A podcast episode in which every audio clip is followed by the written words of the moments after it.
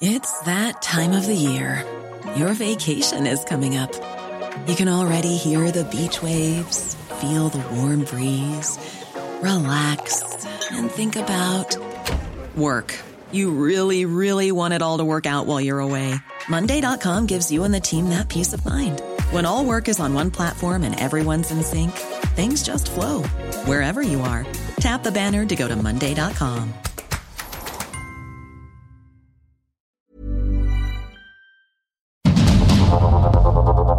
Heraldo Media Group presenta Sergio Sarmiento y Lupita Juárez. Información veraz y oportuna con un toque personal y humano. Por el Heraldo Radio, donde la H suena y ahora también se escucha.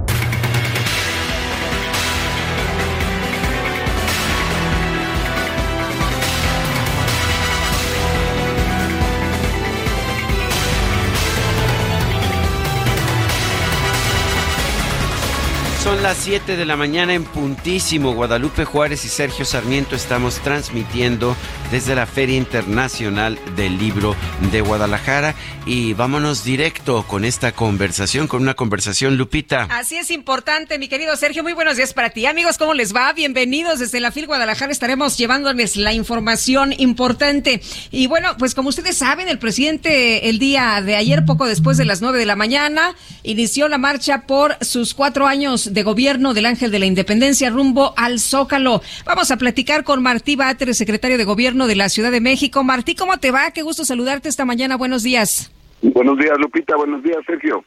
Oye, eh, cuéntanos, el gobierno de la ciudad informó que hubo saldo blanco en la marcha de ayer que encabezó el presidente Andrés Manuel López Obrador. Eh, cuéntanos cómo, cómo viste y de los números, ¿no? También cuántas personas asistieron. Pues en efecto hubo saldo blanco a pesar de la inmensa cantidad de personas que acudió a esta movilización. No tuvimos ningún incidente, no solo ni un vidrio roto, sino que además pues no hubo ningún incidente de ninguna otra naturaleza, hubo mucho orden, respeto, civilidad y pues fue una enorme movilización, probablemente la más grande del movimiento me recordó mucho las movilizaciones contra el desafuero del 2005 y contra el fraude electoral en el 2006, que también fueron gigantescas movilizaciones que abarcaban eh, a de Reforma, Juárez, las calles circunvecinas del Zócalo, el Zócalo de la Ciudad de México, y además un discurso del presidente Andrés Manuel López Obrador el día de ayer, pues muy bueno, lleno de datos duros, de información, de cosas muy consolidadas a lo largo de estos años en materia social, de salud, educativa, económica, y por otra parte también eh, lleno de conceptos y de reflexión en torno a estos datos duros. Eh, me gustó muchísimo el evento de ayer, fue realmente muy impactante, muy emocionante, muy fuerte.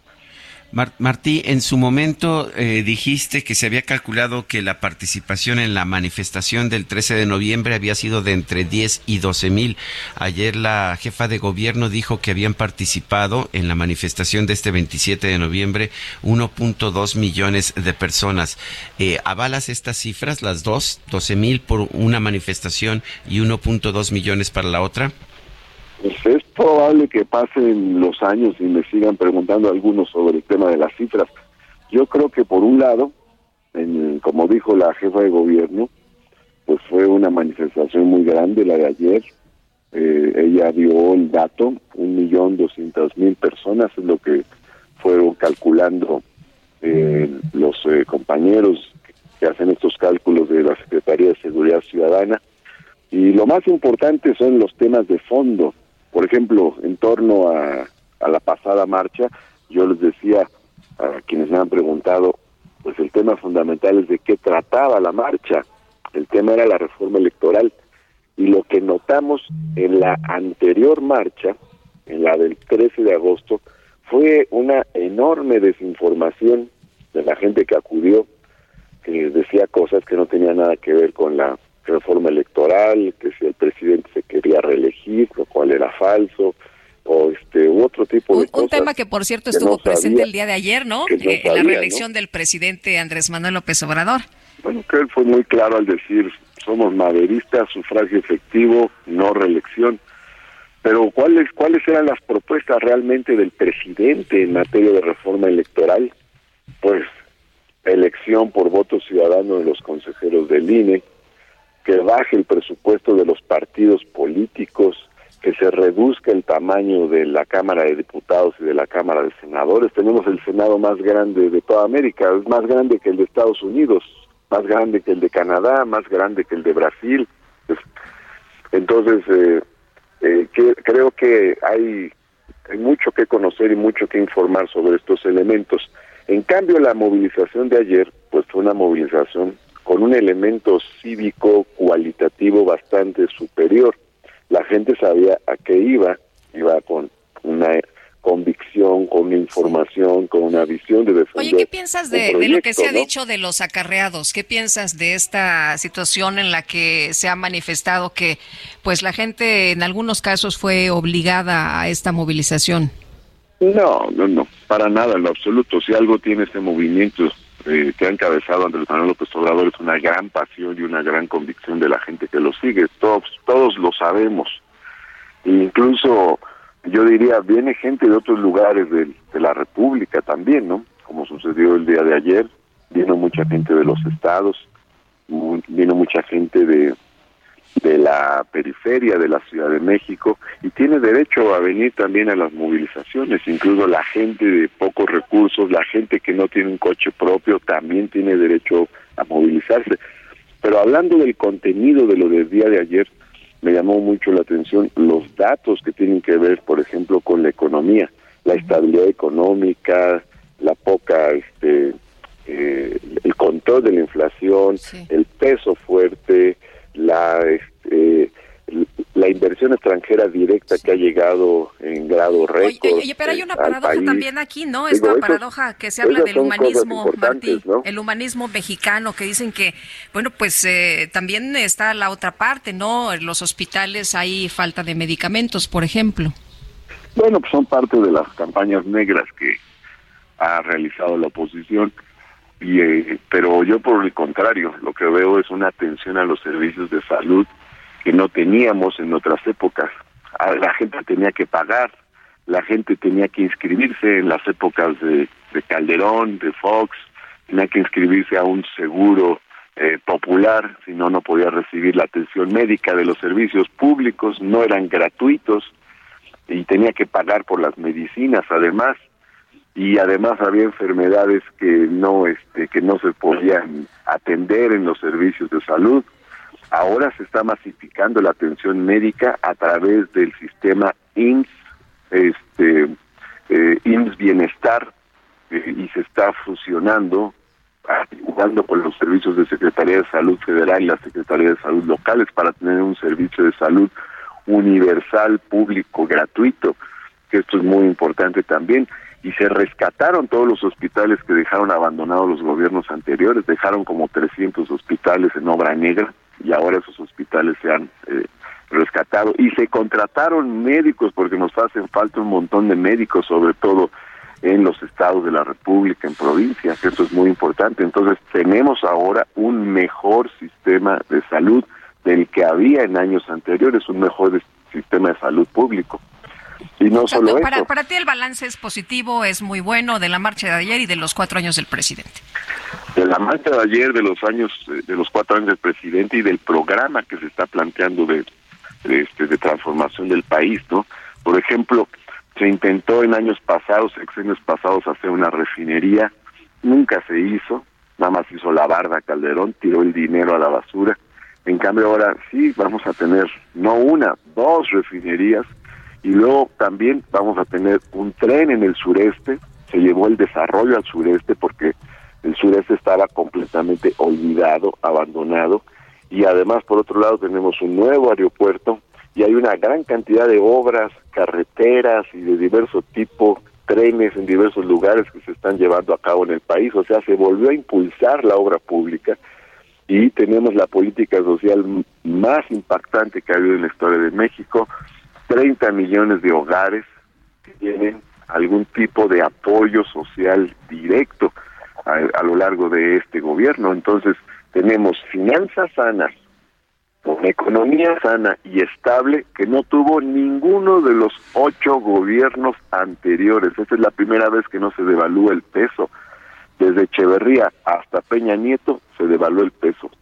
Ah, y tenemos por otro lado una política social que beneficia a la gente y tenemos además de todo ello un impulso muy fuerte a la obra pública. Entonces, son muy buenos resultados, eso es un gran gobierno, tenemos un gobernante que tiene cercanía con la gente, que tiene una visión sensible socialmente a la que él le llama esto humanismo, mexicano, ¿no? y, no tenemos pues eh, un presidente que está en la frivolidad como subimos varios o que está pensando en cómo se roba la partida secreta que ya no hay partida secreta, que está pensando cómo se enriquece a lo largo del sexenio. Es una gran diferencia cualitativa. Es una gran diferencia respecto de los gobernantes. Que, que, dice que ya no tenemos amiguismo, ni nepotismo, ni corrupción, ¿verdad? Y sobre todo, tenemos un presidente que es honesto y que no está saqueando al país. Esto es una gran diferencia y es un gran logro y es un gran cambio. Pues con esto nos quedamos, mi querido Martín. Muy contento. Muchísimas gracias. Gracias, que tengan muy bonito día. Hasta pronto. Gracias. Son las 7 con 11 minutos.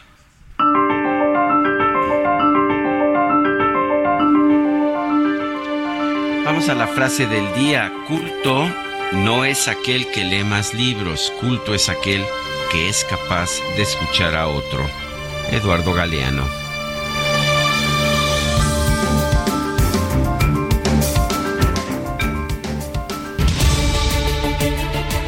Bueno, y las preguntas, ya sabe usted que nos gusta preguntar.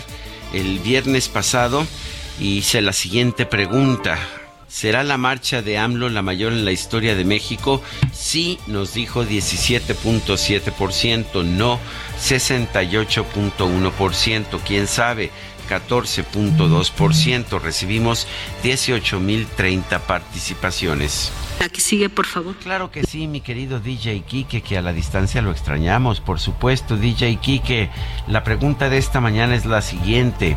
¿Piensa usted que la marcha del 27 de noviembre fue un éxito? 8.2% nos dice eso. Un fracaso. 78.7%. No sabemos. 13.1%. En 59 minutos hemos recibido 1.460 votos. Ah, sí, claro, esta pregunta ya la coloqué en mi cuenta personal de Twitter. Gracias, DJ Kike. Y mi cuenta personal de Twitter es arroba Sergio Sarmiento. Bueno, bueno, a veces se le olvida uno, ¿no? Las destacadas de El Heraldo de México.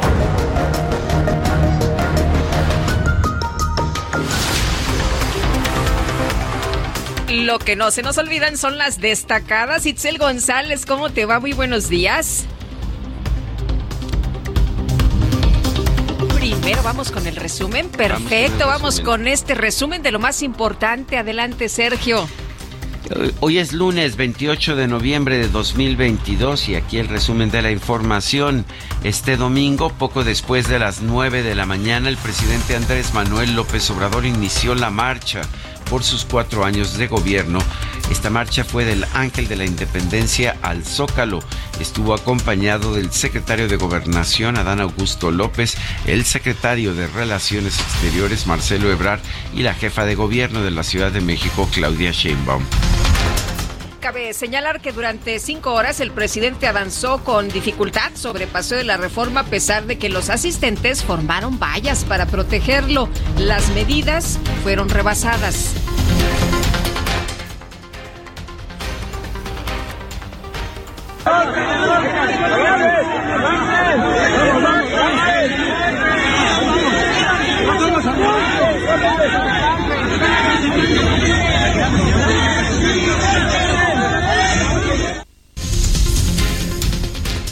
Canciller Marcelo Ebrard fue agredido durante la marcha en Paseo de la Reforma. Una persona le escupió en la cara. Y al presidente López Obrador lo acompañaron gobernadores, integrantes del gabinete, diputados, senadores y funcionarios públicos afines a Morena, quienes presumieron su participación a través de redes sociales. No se la acababan ayer, ¿verdad? Estaban posteando todos ahí que estaban con el presidente, claro. La jefa de gobierno de la Ciudad de México, Claudia Sheinbaum, calificó de histórica la marcha de los cuatro años de gobierno. Reportó saldo blanco y la participación de 1.2 millones de personas. El día de hoy ocurrió algo histórico en la Ciudad de México. Acabo de recibir el informe de la Secretaría de Seguridad Ciudadana. Hubo saldo blanco, no se rompió ni un vidrio y marcharon cerca de 1.2 millones de personas. Quiero agradecerles a todos los que vinieron, siempre son bienvenidos en la Ciudad de México, esta ciudad de libertades. De verdad, el día de hoy me siento emocionada, una marcha histórica en la ciudad. Bueno, por cierto, el secretario Marcelo Ebrard ayer en su cuenta de Twitter posteó una fotografía en la que salen ellos, posteó una imagen en la que está Claudia Sheinbaum, está él y también Adán Augusto López. Y durante su discurso en la plancha del Zócalo, el presidente enlistó 110 acciones de su administración, propuso llamar humanismo mexicano el modelo económico y político de la cuarta transformación. propuesta será o sería llamarle humanismo mexicano. Porque sí tenemos que buscar un distintivo. El presidente señaló que en los próximos días se anunciará el aumento al salario mínimo. En unos días más se anunciará el aumento al salario mínimo para el año próximo. Deseo que sea acordado por unanimidad entre el sector obrero, empresarial y el gobierno. Y también deseo que ronde en el 20%, porque así llegaríamos al final de nuestro gobierno con un incremento del 100% en términos reales en todo el territorio nacional. López Obrador agradeció a su esposa, a Beatriz Gutiérrez Müller, por fomentar la lectura en los mexicanos y resaltó que no contenderá por ningún puesto político. Agradezco a Beatriz, mi compañera esposa, por ayudarnos a promover la lectura y otras tareas educativas, artísticas y culturales. Y así como les dije de que somos maderistas y que no hay reelección, eh, Beatriz ni siquiera aceptó, con todo respeto lo digo, ser primera dama. De modo que ella no va a participar en ningún proceso electoral. Integrantes de la oposición acusaron que la marcha de este domingo estuvo conformada por acarreados, luego de que pues más de más de mil autobuses arribaron a la Ciudad de México para la manifestación con manifestantes con participantes de otros lugares de la República. Este fin de semana se inauguró la edición número 36 de la Feria Internacional del Libro de Guadalajara en medio de una polémica entre la relación del gobierno de Jalisco y las autoridades universitarias con la ausencia de la administración estatal y una manifestación en donde participaron, ¿quién cree usted? Servidores públicos y simpatizantes del partido Movimiento Ciudadano. Ante esta manifestación, el rector de la Universidad de Guadalajara, Ricardo Villanueva Lomelí, destacó que la Feria Internacional del Libro se defiende sola. Una vez más, como ha sucedido desde hace 36 años, tenemos los libros en Guadalajara. Aquí ya están los escritores y las editoriales. Ya llegó Sharjah. Estamos las y los lectores. Aquí estamos todos los que le tenemos un gran cariño y lealtad a esta feria. Por lo tanto, por lo que veo yo, aquí no hace falta nadie. Bueno, y por lo pronto, en esta feria de ferias, en esta feria de libro, este año el premio FIL de Literatura en Lengua Romances 2022, máximo galardón de la Feria Internacional del Libro de Guadalajara, le fue entregado al escritor rumano Mircea Cartarescu. El presidente de la Junta de Coordinación Política y líder parlamentario de Morena en la Cámara de Diputados, Ignacio Mier, confirmó que mañana martes 29 de noviembre se discutirá en el Pleno la reforma constitucional en materia electoral. El presidente de la Cámara de Diputados, Santiago Krill, dio a conocer que junto con el senador Ricardo Monreal abrirán mesas de reconciliación en los 32 estados del país. Oye, por cierto, uno que no salió en la foto, Ricardo Monreal. Andaba eh, Sí, andaba fue, anda allá en, España, en Europa, pero sí mandó esta mañana ya muy tempranito, hace como unos 30 eh, minutos, una información de las actividades por allá en el Parlamento Europeo. Luis Espinosa Cházaro, coordinador parlamentario del PRD, confirmó que su partido ha sostenido pláticas con el senador Ricardo Monreal afirmó que el morenista tiene las puertas abiertas para su proyecto político en el, en el PRD. Y este fin de semana el fundador de grupos de autodefensa en Michoacán, Hipólito Mora, resultó ileso de un ataque a balazos por un grupo de sicarios. Hipólito Mora con su grupo de escoltas repelió el ataque, desatándose un enfrentamiento que terminó con el abatimiento de dos sicarios. El día de hoy fuimos atacados por unos sicarios en mi huerta que llegaron caminando, pero dos iban en una moto, nos llegaron a unos 10 metros de lejos, desgraciadamente murieron dos de ellos, eh, inmediatamente nos tuvimos que, venir a mi casa, siempre pensé que, que al dejarlos solos había el riesgo de que le robaran las armas, desafortunadamente así pasó después de una serie de hechos de violencia que se han registrado en playas de Acapulco, en Guerrero, este fin de semana elementos de la Guardia Nacional y la Policía Estatal iniciaron operaciones en la zona turística. Y está cerrada la circulación en la autopista México-Puebla por la volcadura de un tráiler en el kilómetro 44. Está afectada la circulación en ambos sentidos, así que tome nota. La Fiscalía General de Justicia de la Ciudad de México informó que el primo del menor de 8 años que fue asesinado a golpes en la alcaldía Gustavo Madero fue vinculado a proceso por la probable comisión del delito de homicidio calificado.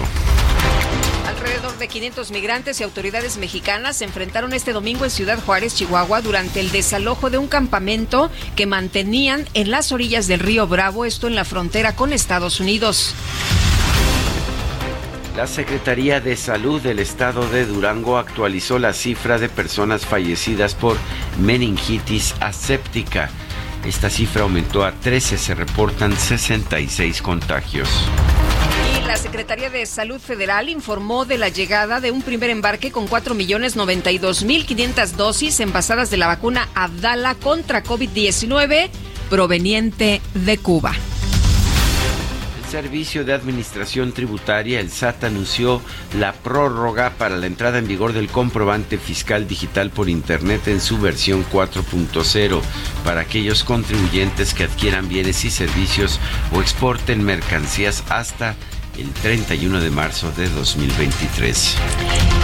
Este lunes a las 5 de la tarde en el Palacio de Bellas Artes se rendirá un homenaje póstumo al primer actor mexicano Héctor Bonilla, quien falleció a causa de cáncer de riñón.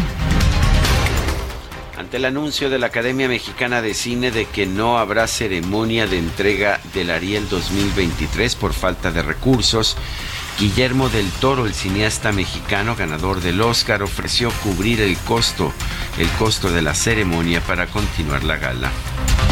Y el gobierno de los Estados Unidos autorizó a la petrolera Chevron retomar operaciones limitadas de extracción de recursos naturales en Venezuela como resultado de la reanudación del diálogo entre el gobierno venezolano y la oposición. Estas conversaciones que se llevan a cabo aquí en México director de un banco iraní fue destituido por atender a una clienta que no llevaba el velo obligatorio para las mujeres, un momento en que hay protestas en todo el país por el uso obligatorio de este velo. En información de los deportes, el capitán de la selección mexicana Andrés Guardado no alcanzaría a recuperarse y sería baja de cara al último duelo del tricolor, esto en la fase de grupos ante Arabia Saudita. Hoy termina la jornada 2 de la fase de grupos de la justa mundialista. Esta mañana la selección de Camerún empató a Serbia con tres goles cada uno. Son las 7 de la mañana con 24 minutos. Les recuerdo nuestro número de WhatsApp es el 55 2010 96 47. Vamos a una pausa y regresamos.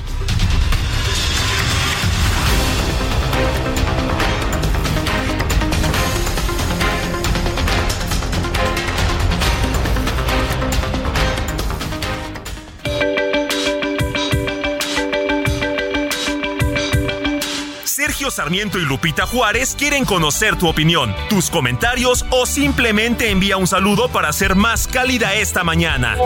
Envía tus mensajes al WhatsApp 55 20 10 96 47.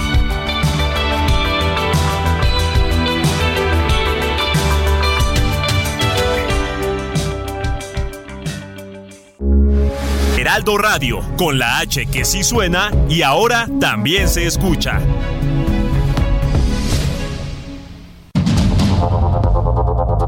Continuamos con Sergio Sarmiento y Lupita Juárez por el Heraldo Radio.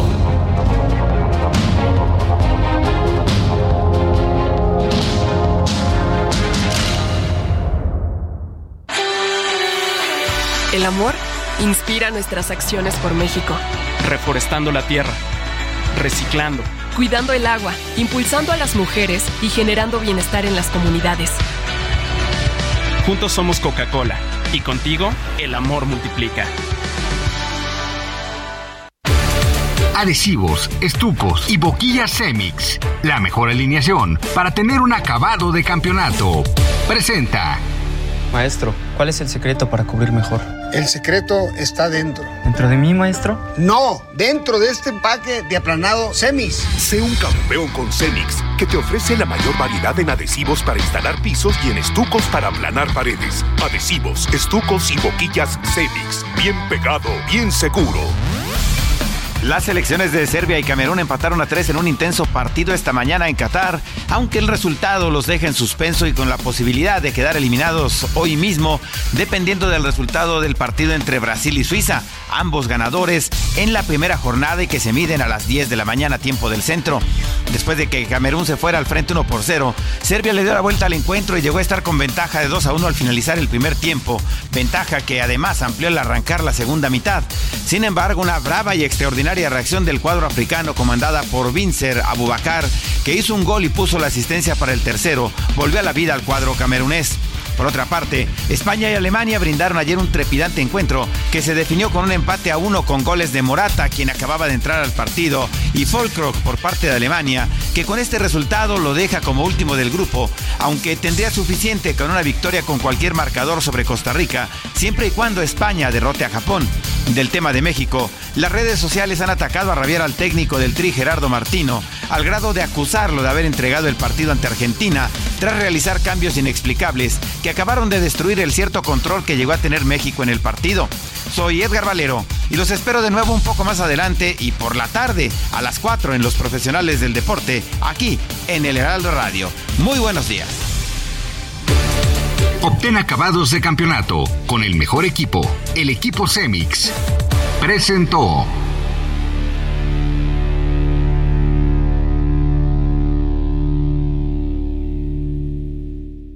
En Soriana, sorpréndete con los Black Prices. Smart TV Samsung 70 pulgadas 4K con 3 HDMI y un USB a 13.990 en un solo pago. Y Smart TV Bio 50 pulgadas 4K a 5.990 en un solo pago. Soriana, la de todos los mexicanos. A noviembre 28, consulta modelo participante, aplican restricciones.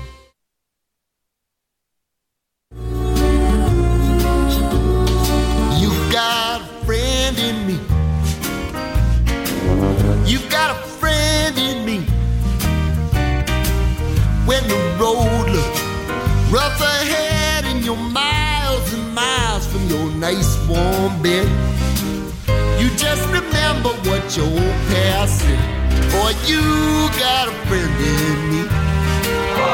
Yeah, you got a friend in me. Claro que sí. siento, Wilson! Tienes un amigo, ¿eh? Sí, ¿cómo la ves? I knew it. Ya You lo knew it. sabía, You've lo got a friend sabía. in me.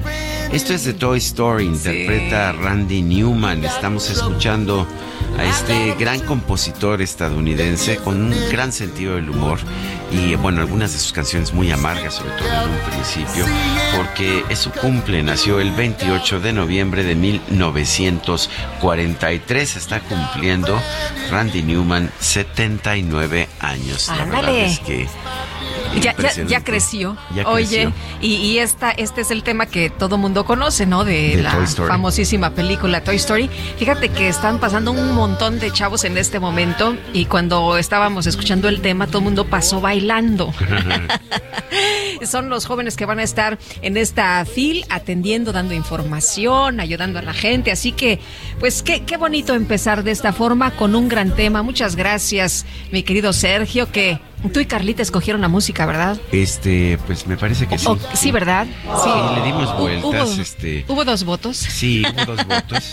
Pensamos también a Irene Cara, Sí. eh, que fue la cantante de Fame, que, Que falleció, falleció este fin de semana, sí. Tenía 63 años nada más, eh, pero en realidad es una cantante, aunque es de extraordinaria calidad. Sí. Se conocen nada más dos canciones de Dos ella. temas que fueron grandes Fame eh, y éxitos. Flashdance, Así es. Bueno, vámonos a los mensajes. Nos dice una persona de nuestro auditorio que tengan un excelente inicio de semana, mi querido dúo dinámico, el mejor de la radio del mundo mundial. Les mando un afectuoso abrazo. Que Dios los bendiga hoy y siempre. Soy Ernesto Covarrubias desde el municipio de Tecámac, donde nos impusieron un chaifa. Buen día. No, no sea así, hombre. ¿No ve que lo presumió tanto ayer el presidente? Bueno, y, y gracias a Jorge Arce que nos manda un bravo por la música. Ah, muy bien. Amy Shejó, al final de todo el fandango del domingo, la frase de López, el fin de un Estado es crear las condiciones para que la gente pueda vivir feliz. Se me queda porque ese precisamente el mayor fracaso de su administración con su disque humanismo mexicano, López solo nos ha traído odio. Pobreza y muerte. Saludos cariñosos. Dice otra persona, buenos días Lupita y Sergio, la 4T y el presidente están haciendo historia, pero no por lo de ayer, sino por gastar nuestros impuestos en algo que no era necesario. Es mucho mejor comprar medicamentos y el mantenimiento de helicópteros, solo por mencionar dos. Están pasando a la historia como provocadores de muerte eh, de miles de mexicanos. Saludos cordiales a todo su equipo. Y otra persona me manda un mensaje por, por- a través de mi WhatsApp personal y dice esta persona, voy a omitir su nombre, creo que la marcha sí fue histórica, pero como vergüenza, el regreso a las prácticas de ma- manipulación y acarreo utilizando la fuerza del Estado y el dinero de los contribuyentes. Esta es la opinión de un ciudadano normal que respeta la ley, no se pasa los altos, paga sus impuestos, respeta a los demás y a diario recibe insultos del presidente. Son las 7 con 37 minutos. La nueva promo del buen mes de Total Play está impresionante. Porque es una promo que sí es promo. Llévate 150 canales, 100 en HD para que veas tus programas favoritos, además de 50 megas extra para navegar. Un servicio de TV adicional por 4 meses y por tiempo limitado, el nuevo Total Play TV y un Wi-Fi Pro sin costo de por vida. Cámbiate ya y vive la experiencia Total Play. Las destacadas de El Heraldo de México.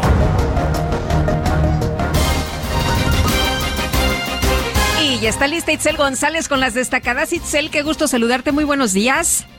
Muy buenos días, Lupita, Sergio, queridos, queridos destacalovers, un abrazo hasta Guadalajara, la tierra de la torta ahogada, que por supuesto a toda la producción nos encanta. Sergio, Lupita, amigos, es lunes, arrancamos la semana con toda la actitud y por supuesto que con muchísima información que se publica esta mañana en el Heraldo de México, así que arrancamos con las destacadas. En primera plana, cuatro años de la 4T, marchan 1.2 millones con AMLO. El presidente caminó más de cinco horas del Ángel al Zócalo para festejar el cuarto aniversario de su toma de posesión.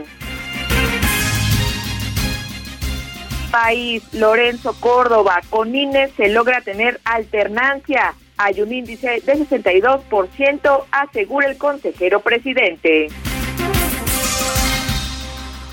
Ciudad de México por reciclados buscan cambiar material de tapas. Proponen diputados polímeros sin metal. Estados Chiapas cruzan frontera en poleas. Migrantes ponen en riesgo su vida al trasladarse con nueva modalidad sobre el río Suchiate. Corrientes son más fuertes. Orbe, pandemia, queremos la libertad. Beijing, Shanghai y otras ciudades rechazaron la política cero COVID. Meta, selección mexicana carece de puntería. Para soñar con octavos, el Tri debe golear a los árabes, pero pasa por su peor sequía ofensiva. Y finalmente, en mercados, mayor apoyo, el Infonavit da nuevos préstamos. El financiamiento es para el trabajador sin relación laboral. Lupita, Sergio, amigos, hasta aquí las destacadas del Heraldo. Muy feliz lunes. Igual para ti, muchas gracias, Itzel González. Oye, nos dice una persona el auditorio que el poder de convocatoria del presidente nos costó 1.870 millones de pesos, que si ya leímos a Darío Celis, no lo hemos leído, pero le echamos un ojo con mucho gusto. Y una persona el auditorio nos dice, a mi hermana sí la obligaron a ir a la marcha. En las delegaciones los estaban amenazando con quitarles su aguinaldo si no iban. 7 de la mañana con 40 minutos. En Soriana, sorpréndete con los Black Prices. Compra uno y lleva el segundo al 70% de descuento en todos los artículos navideños, excepto inflables y pinos artificiales. Y aprovecha un 40% de descuento en todos los inflables y pinos artificiales. Sí, 40% de descuento. Soriana, la de todos los mexicanos. A noviembre 28 aplica restricciones. Este fin de semana, el sábado, eh, asistí aquí a la inauguración de la Feria Internacional del Libro de Guadalajara en su edición número 36. La verdad es que me dio vergüenza, vergüenza por los mexicanos, por los tapatíos, por el mundo, el que el gobernador haya mandado a un grupo de manifestantes eh, pues que pretendieron bloquear los accesos a esta inauguración. Una vez más, ah, bueno, estamos viendo otro caso en que hay manifestaciones financiadas por, por el gobernador. Eh, realmente a mí me dio mucha tristeza. Eh, vamos con Mayeli Mariscal, que estuvo al pendiente de toda la información. Adelante, Mayeli. Muy buenos días, Sergio, Lupita y a todo el auditorio. Pues así es lamentable, Sergio, tal como lo comentas, esta manifestación que además, eh, pues sí, salió la convocatoria desde el gobierno del estado en donde se convoca a los funcionarios públicos a asistir a cambio de un día de asueto. Y bueno, estuvieron presentes eh, pues el, eh, funcionarios del gabinete, el propio secretario de Educación, Juan Carlos Flores Miramontes, el secretario de Transporte Diego Monraz, Alberto Esquer, secretario de Asistencia Social, el director del Instituto de Pensiones Héctor Pisano, así como también del legislativo, legisladores locales y también eh, senadora Verónica Delgadillo, todos de Movimiento Ciudadano, eh, pues con recursos públicos prácticamente esta convocatoria también eh, que fue hecha para manifestar, eh, pues dicen ellos, este eh, tema del el secuestro, así lo ha mencionado reiteradamente el gobernador de la Universidad de Guadalajara, y pese a esto, pues se llevó a cabo esta inauguración, la edición número 36 de la Feria Internacional del Libro de Guadalajara, una de las más importantes a nivel internacional que obviamente va mucho más allá de temas políticos, en donde pues la cultura está presente. Se iniciaron con discursos precisamente durante la inauguración, en donde eh, pues ya lo dijo eh, Ricardo Villanueva, el rector general de la Universidad de Guadalajara, que aquí no hace falta nadie, están eh, los que tienen gran cariño a la feria y también pues a los libros. Adicionalmente, el presidente de la Feria Internacional de, del Libro, Raúl Padilla, pues también eh, sentenció que la autonomía universitaria, la libertad de imprenta y expresión no son dádivas de ningún gobierno, además de que acusó que, bueno, rondaba eh, también el autoritarismo en esta edición número 36. Y eh, como mencionas, pues ya prácticamente la fiesta del libro está eh, pues en su apogeo. El día de ayer se vio la asistencia de pues muchas personas en esta sede, la Expo Guadalajara. Y también recordar que, bueno, tenemos como invitado de honor a Sherha, que durante estos nueve días eh, pues está eh, compartiendo también parte de su cultura. La verdad es que es eh, pues muy interesante conocer todo lo que están proponiendo. Son más de 400 mil títulos exhibidos, 43 mil metros cuadrados esta Feria Internacional del Libro y bueno, compartirles que es la primera vez que la feria tiene como invitado a un país del Medio Oriente del mundo. Así es que eh, pues ya esta fiesta está en todo su apogeo. Lamentablemente eh, pues la acción del gobierno estatal porque pues no solamente se afectaron vialidades, sino pues también, y como mencionas, a los visitantes pues eh, mostrarle una cara como esta en medio de una fiesta cultural pues es lamentable, Sergio. Pues sí, sí era lamentable. A mí una extranjera me preguntó que si era una huelga y pues traté de explicarle que era una manifestación ordenada por el propio gobernador para frenar el evento cultural más importante de nuestro país. Increíble, me dijo. Así es, así es. Y pues bueno, eh, también han sostenido estos representantes del partido de Movimiento Ciudadano, eh, pues eh, que primeramente decía el gobernador que no había sido desde el gobierno de Jalisco su convocatoria. Sin embargo, pues una serie de evidencias que estuvieron circulando ya también a través de las redes sociales, las propias personas que estuvieron ahí en las inmediaciones se acercaban, incluso no sabían en dónde era el punto de reunión que fue el Parque de las Estrellas, a unas cuantas cuadras de Expo Guadalajara, y estuvieron eh, pues deambulando, preguntando en dónde era esto, y pues ni siquiera sabían o tenían claro de por qué habían sido convocados, sin embargo, pues bueno, la nómina eh, pesaba más y los movilizaron a esta manifestación. Yeli Mariscal, muchas gracias.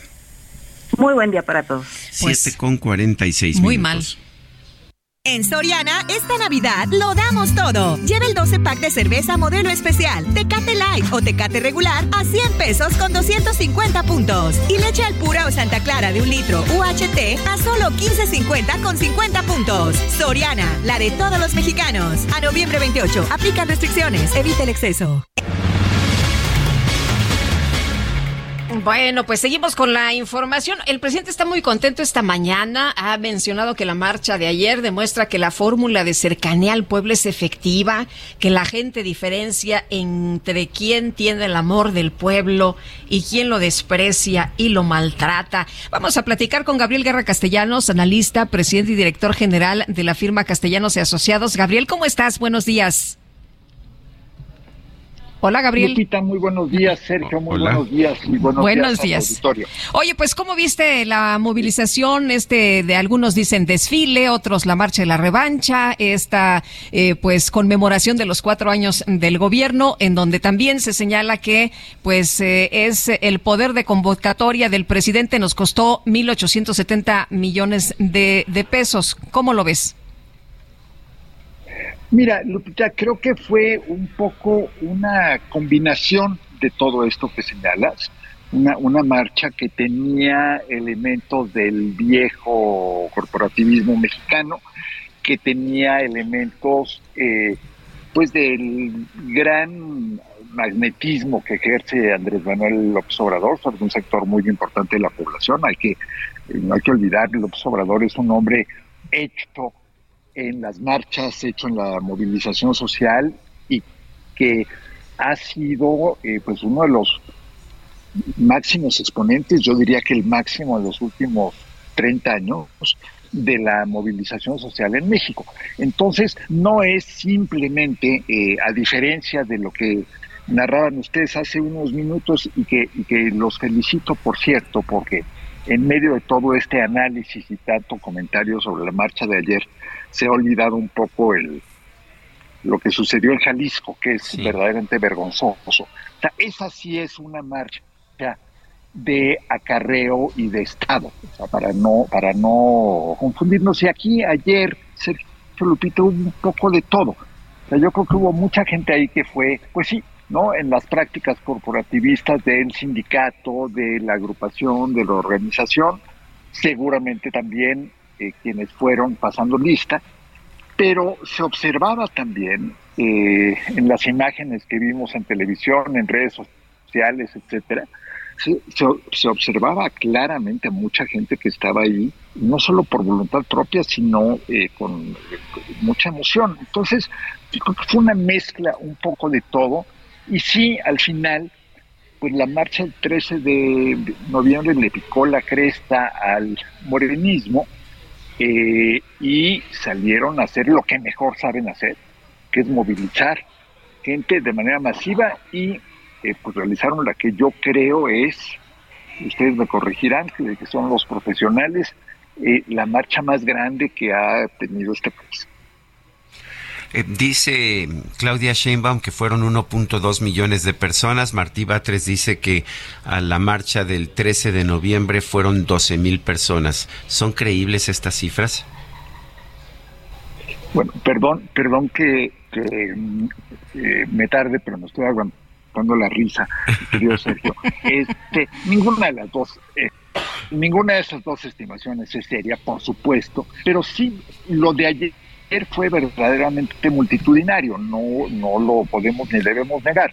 Yo creo que eh, así como en la marcha del 13, en la que tuvimos desde el despropósito de Martí Batres, de hablar de 8 o 10 mil, hasta el despropósito de alguno de los eh, eh, partidarios de la marcha, que hizo un cálculo de que eran 650 mil o alguna cosa así, que era también completamente increíble. Pues acá tenemos la danza de las cifras. Ayer estábamos viendo imágenes circular en redes que hablaban de que como no se había llenado el zócalo, había sido un fracaso la marcha. Bueno, quien no haya visto las cinco horas de eh, caminata del presidente de la República, en, y hago un pequeño paréntesis aquí, a mí me daba claustrofobia cada vez que veía yo las imágenes, nada más de imaginarme lo que tiene que haber sido esa, esa burbujita eh, serpenteando en medio de la multitud. Pues, evidentemente fue una cosa enorme. Eh, yo pensaría en centenares de miles, muchos centenares de miles, y pensaría también que, eh, pues fue una cosa eh, mezcla de verbena de movilización, de muestra de apoyo. Y eh, de nuevo vuelvo, vuelvo a algo que ayer eh, estuve tratando de explicar en Twitter, eh, Sergio Lupita. Las movilizaciones en México no son solamente una cosa u otra, por lo general, salvo casos extremos como el de Alfaro. Por lo general tienes una mezcla de cosas y por lo general, y recuerdo esto me lo dijo alguna vez y lo dijo en una reunión privada, pero eh, alguien que fue candidata a la presidencia, que decía, si yo me paro con un fajo de billetes y una bolsa de tortas y frutsis, no lleno un camión. O sea, esto requiere habilidades, talentos y también a profesionales de la movilización que se dedican a eso.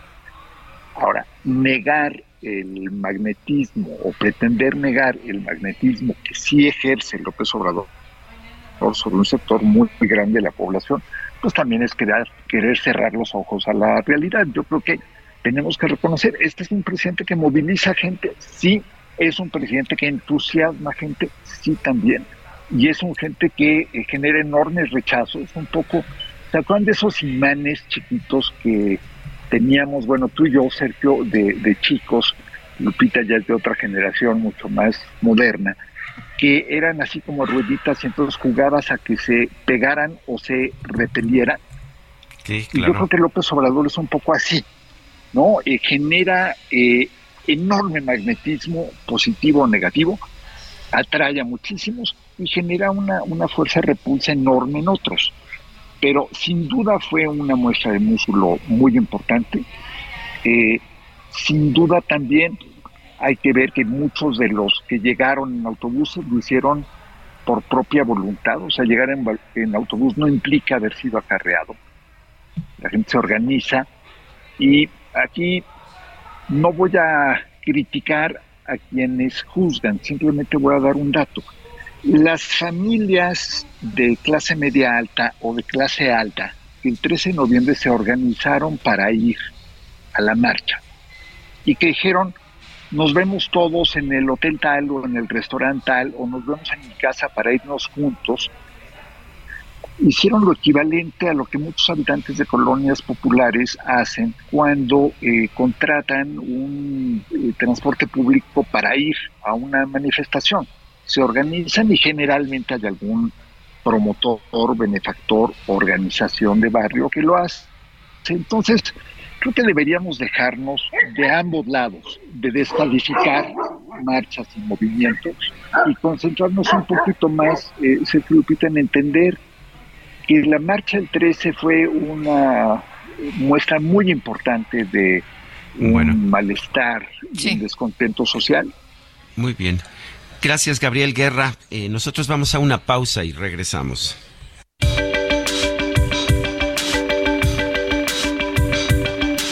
Sergio Sarmiento y Lupita Juárez quieren conocer tu opinión, tus comentarios o simplemente envía un saludo para ser más cálida esta mañana. Envía tus mensajes al WhatsApp 55 20 10 96 47.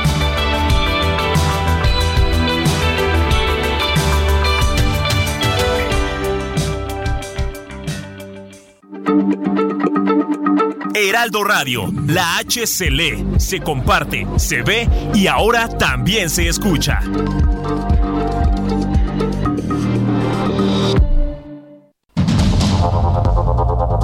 Continuamos con Sergio Sarmiento y Lupita Juárez por el Heraldo Radio.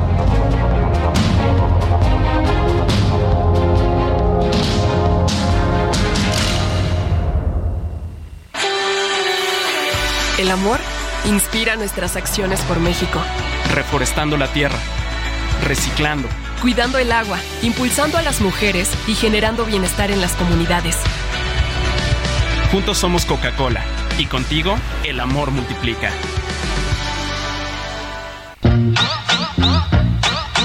El 28 de noviembre de 2014 falleció el actor y comediante mexicano Roberto Gómez Bolaños Chespirito, quien alcanzó gran popularidad gracias a sus entrañables personajes. Triunfó en la televisión mexicana con Chespirito, El Chavo del Ocho y El Chapulín Colorado.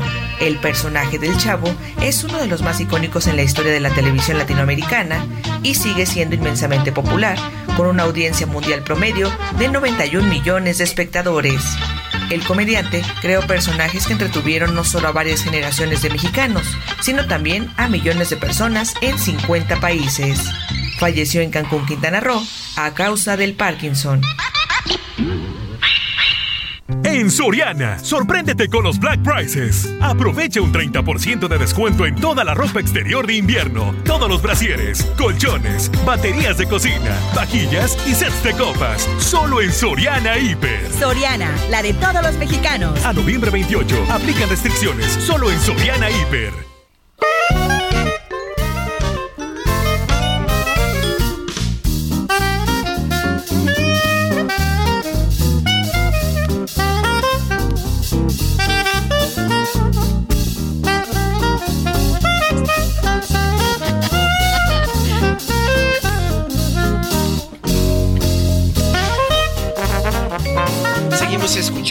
Música escrita por Randy Newman, este compositor estadounidense que nació el 28 de noviembre de 1943. Ha escrito mucho para cine, eh, particularmente para cine infantil. Esto es Monsters Inc., de la película igualmente llamada divertida y juguetona, por supuesto. Sin duda. Oye, y nos dice una persona del auditorio, buenos días, mi admiración siempre para Sergio y Guadalupe, lo sigo desde Radio Red, eh, pido omitir mi nombre, esta es la historia omisa de acarreados, mi esposo trabaja para la alcaldía Álvaro Obregón y le pidieron estar presente en reforma para pasar lista, pero de plano él no acudió.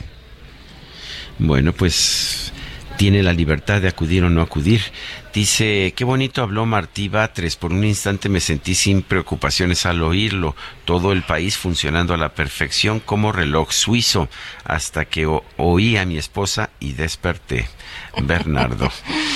Bueno, hoy aquí en la FIL Guadalajara estamos muy contentos. Ya se han presentado varios libros, entre ellos el de Sofía Guadarrama, que presentó su nuevo libro Todos los caminos llevan a Tenochtitlán, que publica Ediciones B y Sofía Guadarrama Collado está con nosotros como siempre. Es un gusto recibirla y sobre todo con este trabajo que pues es eh, eh, una eh, recopilación, es una antología, mi querida Sofía. Cuéntanos, ¿cómo estás? Muy buenos días. Muy buenos Sofía, días. buenos días, sí. Muy contenta de estar con ustedes nuevamente. Ah, acércate un este, poquito más al micrófono. Muy sí. contenta de estar con Ándale ustedes ahí, ahora sí te nuevamente. escuchamos. Este, y bueno, sí, mira, este es un proyecto que nació hace o- 11 años en mi cabeza. Dije, falta un libro enciclopédico en México. Eh, esto es lo que es este libro. Es un- no, es un- no es una novela. Sobre México, Tenochtitlán. sobre México, la cultura mesoamericana. Y empiezo con los Olmecas. Van a ser tres libros y va a terminar con la muerte de Hernán Cortés. Es decir, un libro enciclopédico, pero con fuentes eh, primarias Son más que los nada. códices, son los registros, los pocos registros históricos No, que hay realmente muchos, tenemos. muchos. Sí, Lamentablemente muchos. la gente cree que son poquitos, pero hay muchísima información. Eh, tenemos, obviamente, los, la- las principales fuentes son Hernando de Alvarado Tezosomoc, Fernando de Alba Ixtlilxochtl, Domingo Chimalpaín, los anales de Tlatelolco, de Cuautitlán. Son las fuentes escritas por nahuas que empezaron a, pre- a- o sea, son hijos de, o descendientes de los Tlatoque mexicas, de Chalco, de Tlatelolco, y ellos se, obviamente se tuvieron que adaptar a la, a la colonia, aprendieron a escribir, y este y ellos empiezan a escribir su propia historia en castellano y en náhuatl. Y esas son las fuentes que tenemos que tomar en cuenta. Decías las fuentes primarias, Las ¿no? fuentes Hay que ir a las fuentes primarias y, y que no sea una sola verdad y que nos cuente realmente eh, cómo, pues, eh, eh, cada quien tiene su, su versión, pero que nosotros lleguemos justamente a, a- este camino, ¿no? Que, que nos lleva a México, Tenochtitlán. Exactamente, pero si tú quieres encontrar ahorita un libro de Fernando de Alba Ixtlilxochtl, te puedo asegurar que aquí en la FIL no lo encuentras y es el, la librería más grande de todo México. Así es. ¿Por qué? Porque están descontinuados. Ahora, muy bien, ten- tienes la suerte de encontrarlo. Leer un libro escrito en 1580 es muy difícil Sí. por el, el castellano de, aquel, de aquellos años que apenas estaba medio organizando eh, el lenguaje, o sea, todavía no había reglas muy claras sobre cómo escribir. Escribían mil con doble L, mujeres con G, caja con X y así, en fin, mon- muchas palabras con Y en lugar de I latina. Y tú nos simplificas los textos. Exactamente, por eso es una antología, simplificación de la y simplificación de la historia. Lo que yo hice fue, ¿quieres saber sobre Chimalpopoca, por ejemplo? Yo retranscribí la- las, las fuentes, por ejemplo, lo que dice el códice, eh, digamos, el- la crónica mexicana, ¿no? Lo, lo transcribí sobre Chimalpopoca y lo simplifiqué, el, el texto, para un, para un, este, un entendimiento actual, ¿no? Y ya luego va- vamos con la fuente de Alba Ixtlilxochtl, lo que dice Diego Durán, lo que dice los anales de Tlatelolco, porque la historia no es una sola versión. O sea, es decir, eh, es como hoy en día, ¿no? La versión del presidente de México y la versión de- del presidente de Estados Unidos son muy diferentes. Y lo mismo ocurría en aquel tiempo. Cada, cada, cada eh, alt, alt- altepetl, lo que es el- los pueblos de aquel tiempo, escribían sus historias no para hacer historia en realidad, era para enaltecer a sus gobiernos. O sea, eso no es, no es moderno. O sea, que cada quien siempre le ha echado crema a sus tacos. pero no, no, no podemos enjuiciar. Entonces lo único que nos queda, en este caso de los libros de historia, es simplemente presentar la información. Esto es lo que decía eh, es- este autor, esto es lo que decía el autor de Texcoco, y tú decides, por ejemplo, la versión sobre Nezahualcóyotl, en México Tenochtitlan lo ignoran en la historia de la crónica mexicana, así como, ah, sí, vino el señor de allá de Texcoco y se reunió con nosotros. Y el, y el descendiente de Nezahualcóyotl, eh, Alba lo enaltece y prácticamente lo, lo convirtió en una deidad. ¿no?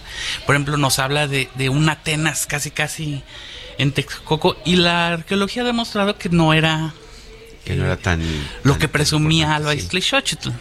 Bueno, el, aquí eh, me parece extraordinario, pues, Sofía, porque mm, te- yo estoy acostumbrado a leer tus, tus ficciones, tus narrativas, que están basadas en hechos históricos, pero esto es completamente distinto. Esto es una pequeña enciclopedia de bolsillo, bueno, de bolsillo no, porque está muy, muy voluminoso el, to- el tomo, pero sí es una pequeña enciclopedia de todos los recursos que tenemos, de toda, de todos los documentos que tenemos de la época o lo más cercano a la época. Muchos de estas, de estos códices en realidad son posteriores a la conquista, pero, pero, pero nos hablan acerca de lo que había antes de la conquista. Exactamente.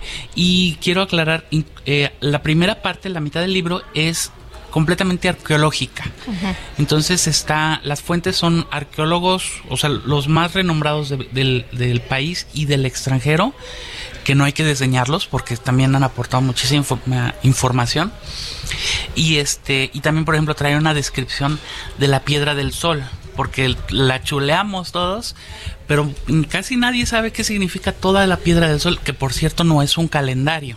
Es- es- se cree que podía haber sido O sea, si yo, di- si yo digo calendario azteca, no es ahí ¿Es también trae el calendario azteca pero no es el el calendario azteca es una cosa y la piedra del sol es, Es otra, otra. cosa.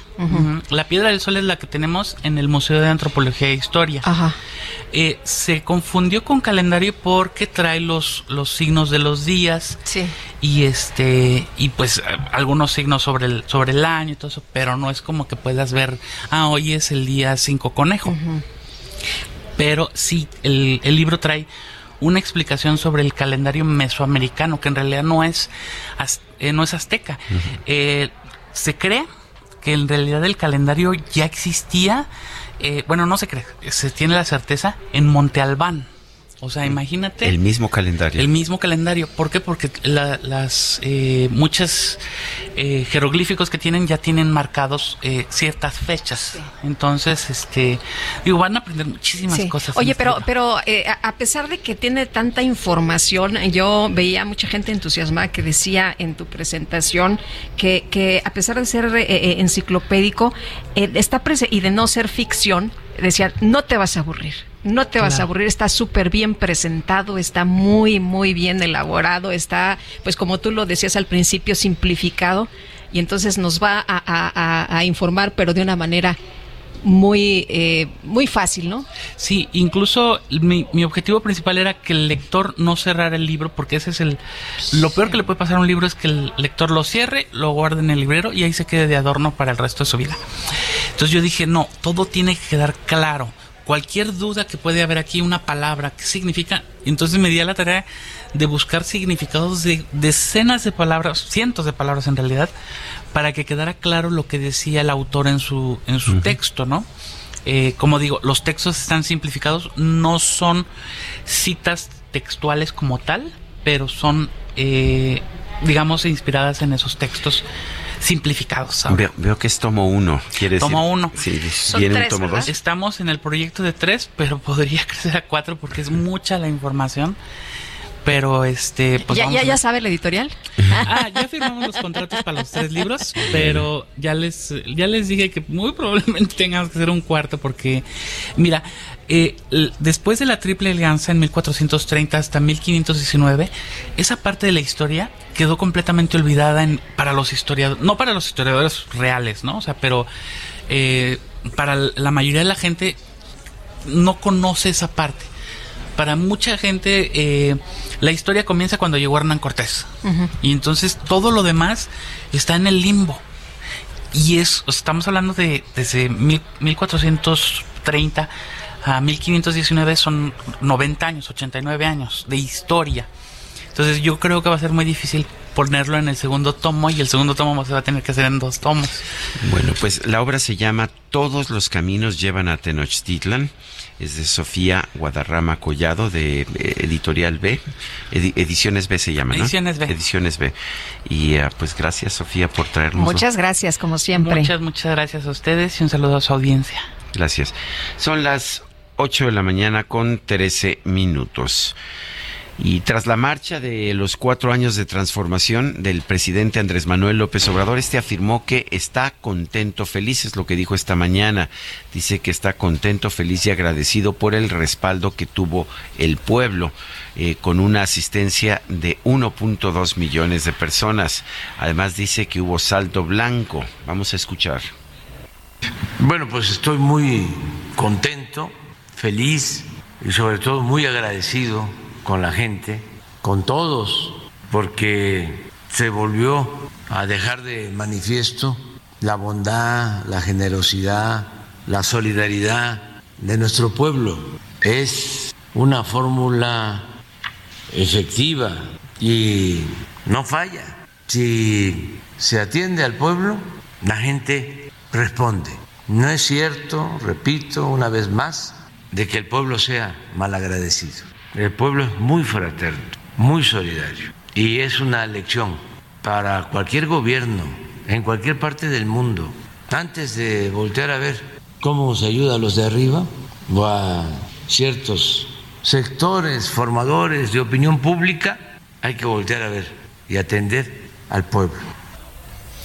Bueno, pues son las palabras del presidente de la República esta mañana. Claro que si no estás de acuerdo con él, pues te dice otras cosas, ¿no? Te da otros calificativos. Claro, quien no está de acuerdo, ya sabes. Aspiracionistas y no sé cuántas cosas más, pero aquí está muy contento porque ayer lo acompañaron. Bueno, el gobernador de Nayarit, Miguel Ángel Navarro Quintero, encabezó la marcha convocada este domingo por el presidente López Obrador en la Ciudad de México y Karina Cancino, tienes todos los detalles. Cuéntanos qué tal, buenos días.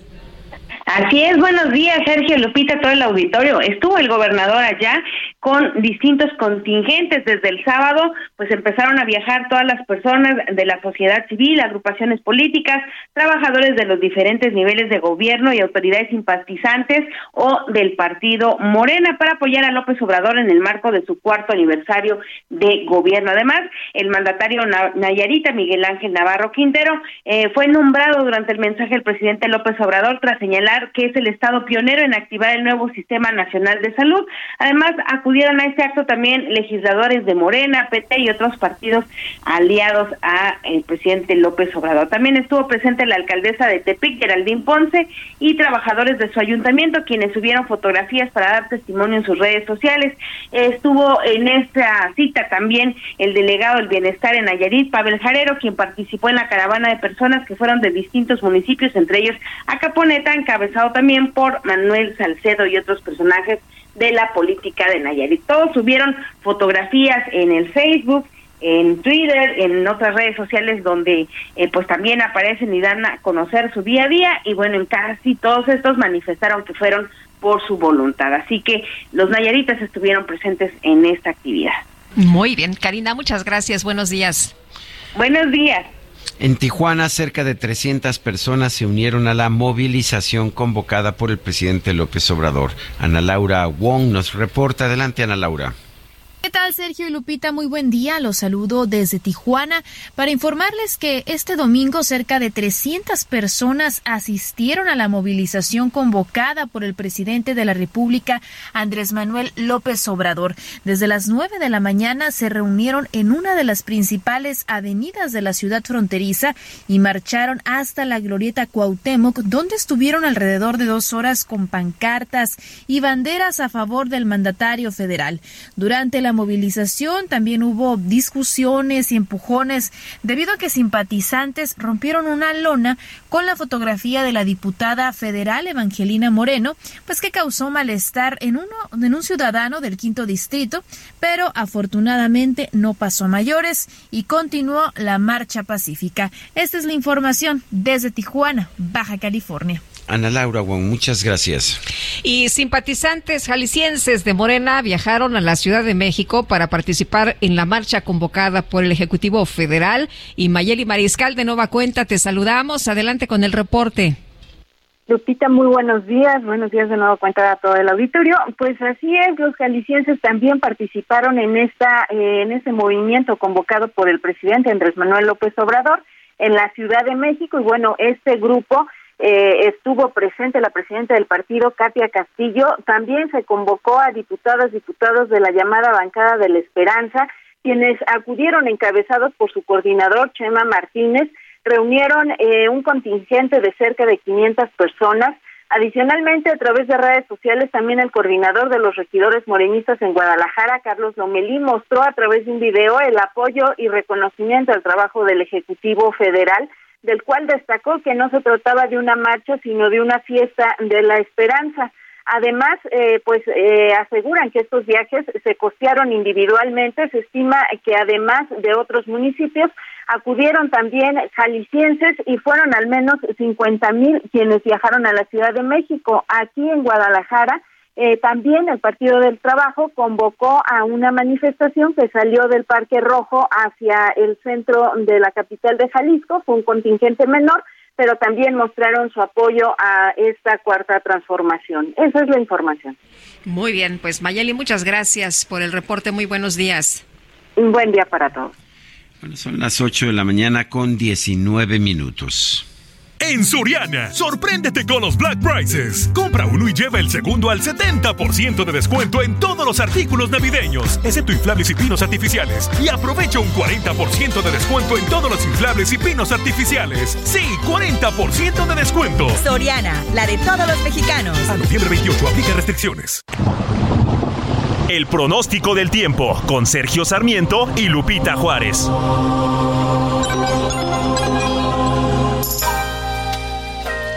Roberto Rodríguez, meteorólogo del Servicio Meteorológico Nacional de la Conagua, ¿qué nos tienes esta mañana? Adelante. Sergio, muy buenos días. Lupita, muy buenos días. Pues aquí en el Servicio Meteorológico Nacional de la Conagua, para informar las condiciones meteorológicas que predominarán durante el día de hoy, tenemos la entrada de humedad generada por una vaguada monzónica que se extenderá frente a las costas del Pacífico sur mexicano e interacción con un canal de baja presión sobre el occidente y suroeste del Golfo de México producirán lluvias puntuales muy fuertes en Oaxaca y Chiapas, así como fuertes en Veracruz, Tabasco, Campeche, Yucatán y Quintana Roo. Asimismo, canales de baja presión y la entrada de humedad del Océano Pacífico ocasionarán lluvias y chubascos acompañados de posibles descargas eléctricas en el occidente, centro y sur del territorio nacional, con lluvias puntuales fuertes en Guerrero. Finalmente, la aproximación de un nuevo frente frío al noroeste del país en interacción con una vaguada polar y la corriente en chorro tropical original vientos fuertes con tolvaneras en dichas regiones, además de lluvias aisladas en Baja California Sur. Pues serán las condiciones, Sergio Lupita, vemos para lo que es al inicio de semana, sin probabilidad de caída de nieve hacia lo que es el norte de la República Mexicana, como la semana pasada que tuvimos la este, primera tormenta invernal de la temporada. Pues muchas gracias, Roberto. Roberto Rodríguez. No, al contrario, un gusto saludarlos. Sergio Lupita del Servicio Meteorológico Nacional de la Conagua, Roberto Rodríguez. Gracias. Gracias, un abrazo. Son las 8. 8 con 21 minutos. La nueva promo del buen mes de Total Play está impresionante. Porque es una promo que sí es promo. Llévate 150 canales, 100 en HD para que veas tus programas favoritos, además de 50 megas extra para navegar un servicio de TV adicional por cuatro meses y por tiempo limitado, el nuevo Total Play TV y un Wi-Fi Pro sin costo de por vida. Cámbiate ya y vive la experiencia Total Play. El Químico Guerra con Sergio Sarmiento y Lupita Juárez. Químico Guerra, ¿cómo te va? Qué gusto saludarte. Buenos días. Buenos días, Lupita. Sergio, un tema interesante, positivo y además muy alentador para iniciar la semana.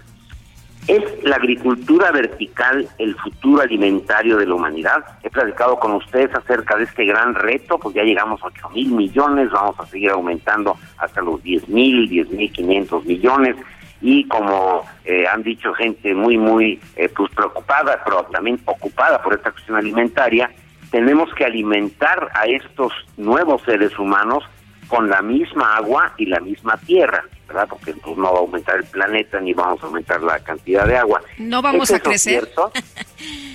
no vamos a depender de eso. Bueno, pues fíjense que hay una alternativa para que sí contemos con más tierra para cultivar y no es ir a cultivar a la luna. Es la agricultura vertical que es el arte de cultivar vegetales en capas colocadas verticalmente, involucrando para ello las técnicas de agricultura ambientalmente controlada, la CEA, que se conoce por siglas en inglés. Se obtiene así una optimización del crecimiento en un área más pequeña, permitiendo operaciones los 365 días del año y una reducción muy significativa de pérdidas por fenómenos hidrometeorológicos que sabemos que ahora con el eh, cambio climático están siendo más severos, como las heladas, las granizadas, sequías o por pérdidas por plagas. Involucra también técnicas de cultivo sin suelo, incluyendo la hidroponía, la acuaponía, la aeroponía, que he hablado con ustedes de ella. El valor global de la agricultura intramuros, fíjense, alcanzó los 14 mil millones de dólares en 2020 y se espera que llegue a los 30 mil millones de dólares para el 2027. No es una cosa pequeña, es una cosa que ya es toda una industria. El potencial de la tecnología avanzada en agricultura vertical es el cultivo con el valor de 100 hectáreas sobre un hectárea equivalente. Aquí es donde, como les decía yo, a lo mejor sí podemos aumentar la cantidad de tierra de cultivo. Con las nuevas tecnologías de agricultura vertical, por cada hectárea que se tenga con esas instalaciones, se obtienen 100 hectáreas de cultivo. La agricultura vertical es el tipo de agricultura que al momento actual tiene la mayor inversión en investigación y desarrollo y presenta pues, ventajas muy importantes. Voy a los tres. Pues con eso nos quedamos, mi querido Químico Guerra. Muchas gracias. Buen día. Al contrario, buenos días. Son las 8.24. Vamos a una pausa y regresamos.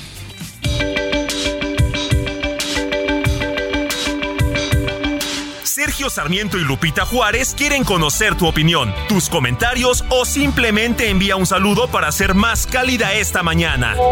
Envía tus mensajes al WhatsApp 55 20 10 96 47.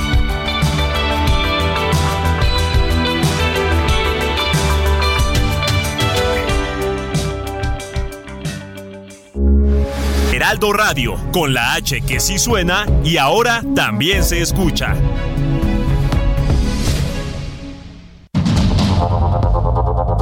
Continuamos con Sergio Sarmiento y Lupita Juárez por el Heraldo Radio.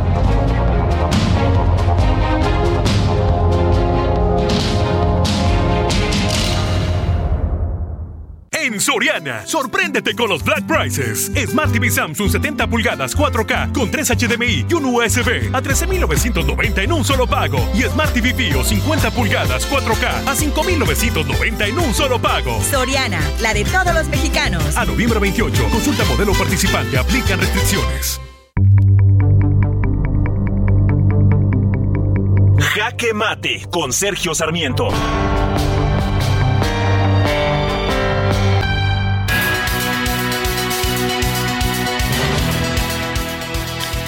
La marcha que se llevó a cabo ayer en la Ciudad de México fue muy numerosa.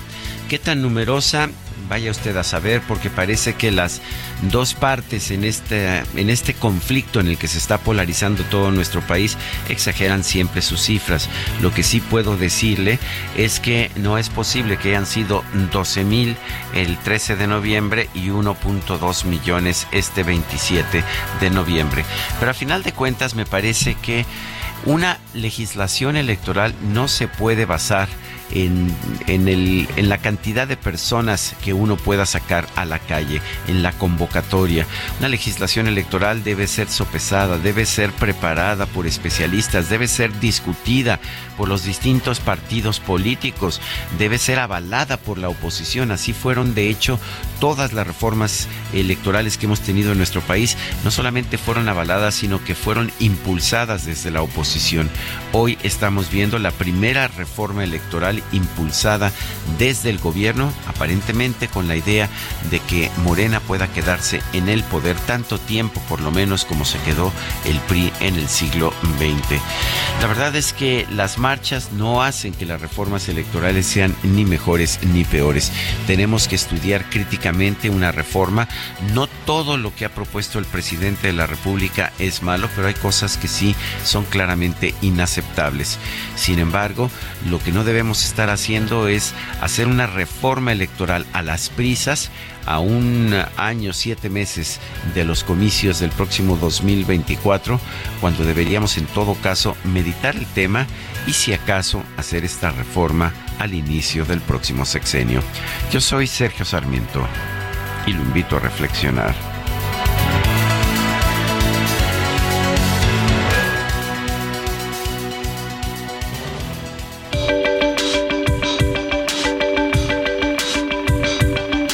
Sergio Sarmiento, tu opinión es importante.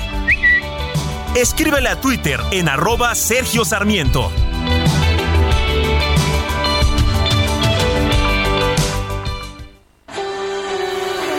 El amor inspira nuestras acciones por México. Reforestando la tierra, reciclando, cuidando el agua, impulsando a las mujeres y generando bienestar en las comunidades. Juntos somos Coca-Cola y contigo el amor multiplica. Broken windows in empty hallways. A pale dead moon in a sky streaked with gray. Human overflowing. And I think it's going to rain today.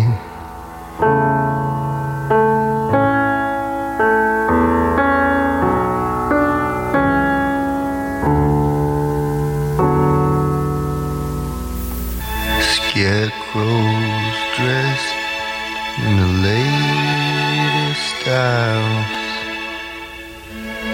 frozen smiles to chase love away. Human kindness is overflowing. Bueno, ¿y esto cómo se llama? Esto se llama I Think It's Going to Rain Today. Pienso que va a llover hoy. Es una es una canción que fue la primera que yo escuché de Randy Newman hace ya muchos años, debe haber sido en los años, fines de los años 60. Y es una canción realmente deprimente, así, que, es, que contrasta mucho con, Con lo las que hemos canciones, esta con mañana, las ¿no? canciones de, de Randy Newman posteriores. Esta es una canción en la que habla de soledad y este y, y describe la soledad de Hiring for your small business? If you're not looking for professionals on LinkedIn, you're looking in the wrong place. That's like looking for your car keys in a fish tank. LinkedIn helps you hire professionals you can't find anywhere else, even those who aren't actively searching for a new job but might be open to the perfect role. In a given month, over 70% of LinkedIn users don't even visit other leading job sites. So start looking in the right place. With LinkedIn, you can hire professionals like a professional. Post your free job on linkedin.com/people slash people today. Una forma impresionante. Es Randy Newman. Tenemos mensajes. Muchas gracias a todos aquellos que nos están escribiendo esta mañana. Buenos días, Sergio Lupita. Soy Patricio de Albuquerque. Saludos a Sofía Guadarrama. Tengo una fortuna de conocer a Sofía desde que era bebé. Saludos. Muy bien, dice otra persona, felicidades a Sergio y Lupita por estar en la FIL de Guadalajara. Son temas que sí valen la pena. Ojalá fueran siempre tema de noticias, no lo que pasó ayer, que fue un movimiento de publicidad política del poder, pero tenemos para rato, ni modo.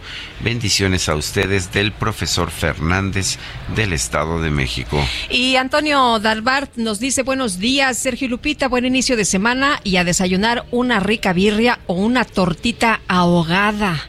Ah, qué delicia. Que no nos, este, que, que no nos No nos estés sonsacando. Son las 8 con 36 minutos. Vamos a, a- vamos a con información de Carlos Juárez desde Nuevo Laredo. Adelante, Carlos. Hola, ¿qué tal, Sergio Lupita? Muy buenos días, un gusto saludarlos. Les comento que alrededor de las 5 de la mañana, los vecinos de, diversas colonias de Nuevo Tamaulipas, fueron despertados por enfrentamientos armados entre civiles y elementos de la Secretaría de la Seguridad Pública en el Estado. A través de videos, los ciudadanos reportaron los enfrentamientos en distintas colonias, obligando la suspensión de clases.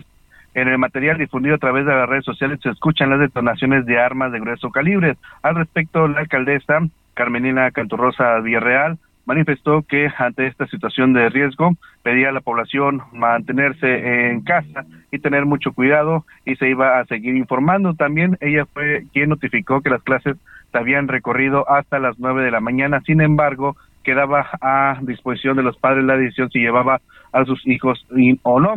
Hay que manifestar que lo que viene siendo el transporte público suspendió sus actividades luego de que se estuvieran reportando también la quema de vehículos, así como también el robo de los mismos para bloquear carreteras. Al respecto, la Secretaría de, Transporte Público pidió a la población tener paciencia y también mucho cuidado. También el consulado del gobierno del gobierno de los Estados Unidos confirmó que cerró sus oficinas por el riesgo que existía para los ciudadanos. También notificó en su Facebook que estos hechos de violencia se dieron por la detención de un líder criminal de esa zona de Tamaulipas. Escuchemos parte de lo que se vivió esta madrugada.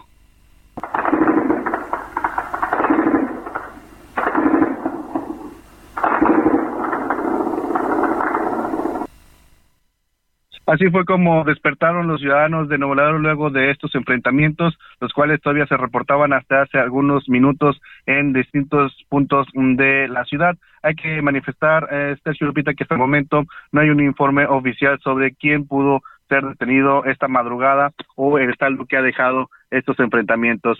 Sergio Lupita, es la información. Muy bien, gracias, gracias Carlos Juárez. E impresionante, impresionantes esos sonidos de, de disparos. En fin.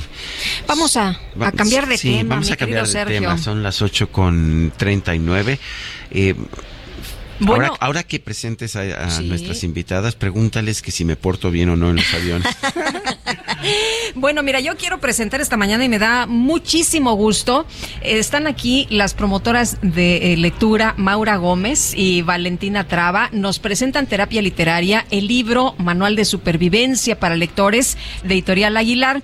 Pero ayer nuestro compañero Ángel, Ángel Gutiérrez, se las encontró casi desmaya porque aparte son famosísimas, mi querido Sergio, todo el mundo las conoce. Si ellas eh, te recomiendan un libro, todo el mundo va Hay que- hay en bola comprarlo. a las librerías y hay que comprarlo. Valentina Traba y Maura Gómez, muchas gracias por estar aquí con nosotros esta mañana. Muy buenos días. Muy buenos días, muchas gracias. Muchas gracias. Además, Maura aquí. venía, me, me acaba de decir que Sí, venía conmigo venía en, el contigo avión. en el avión, sí. ¿verdad? Es más, que eran vecinos. Así es. Y, yo- Y venía leyendo, o sea que Y- muy y bien. Sergio venía leyendo.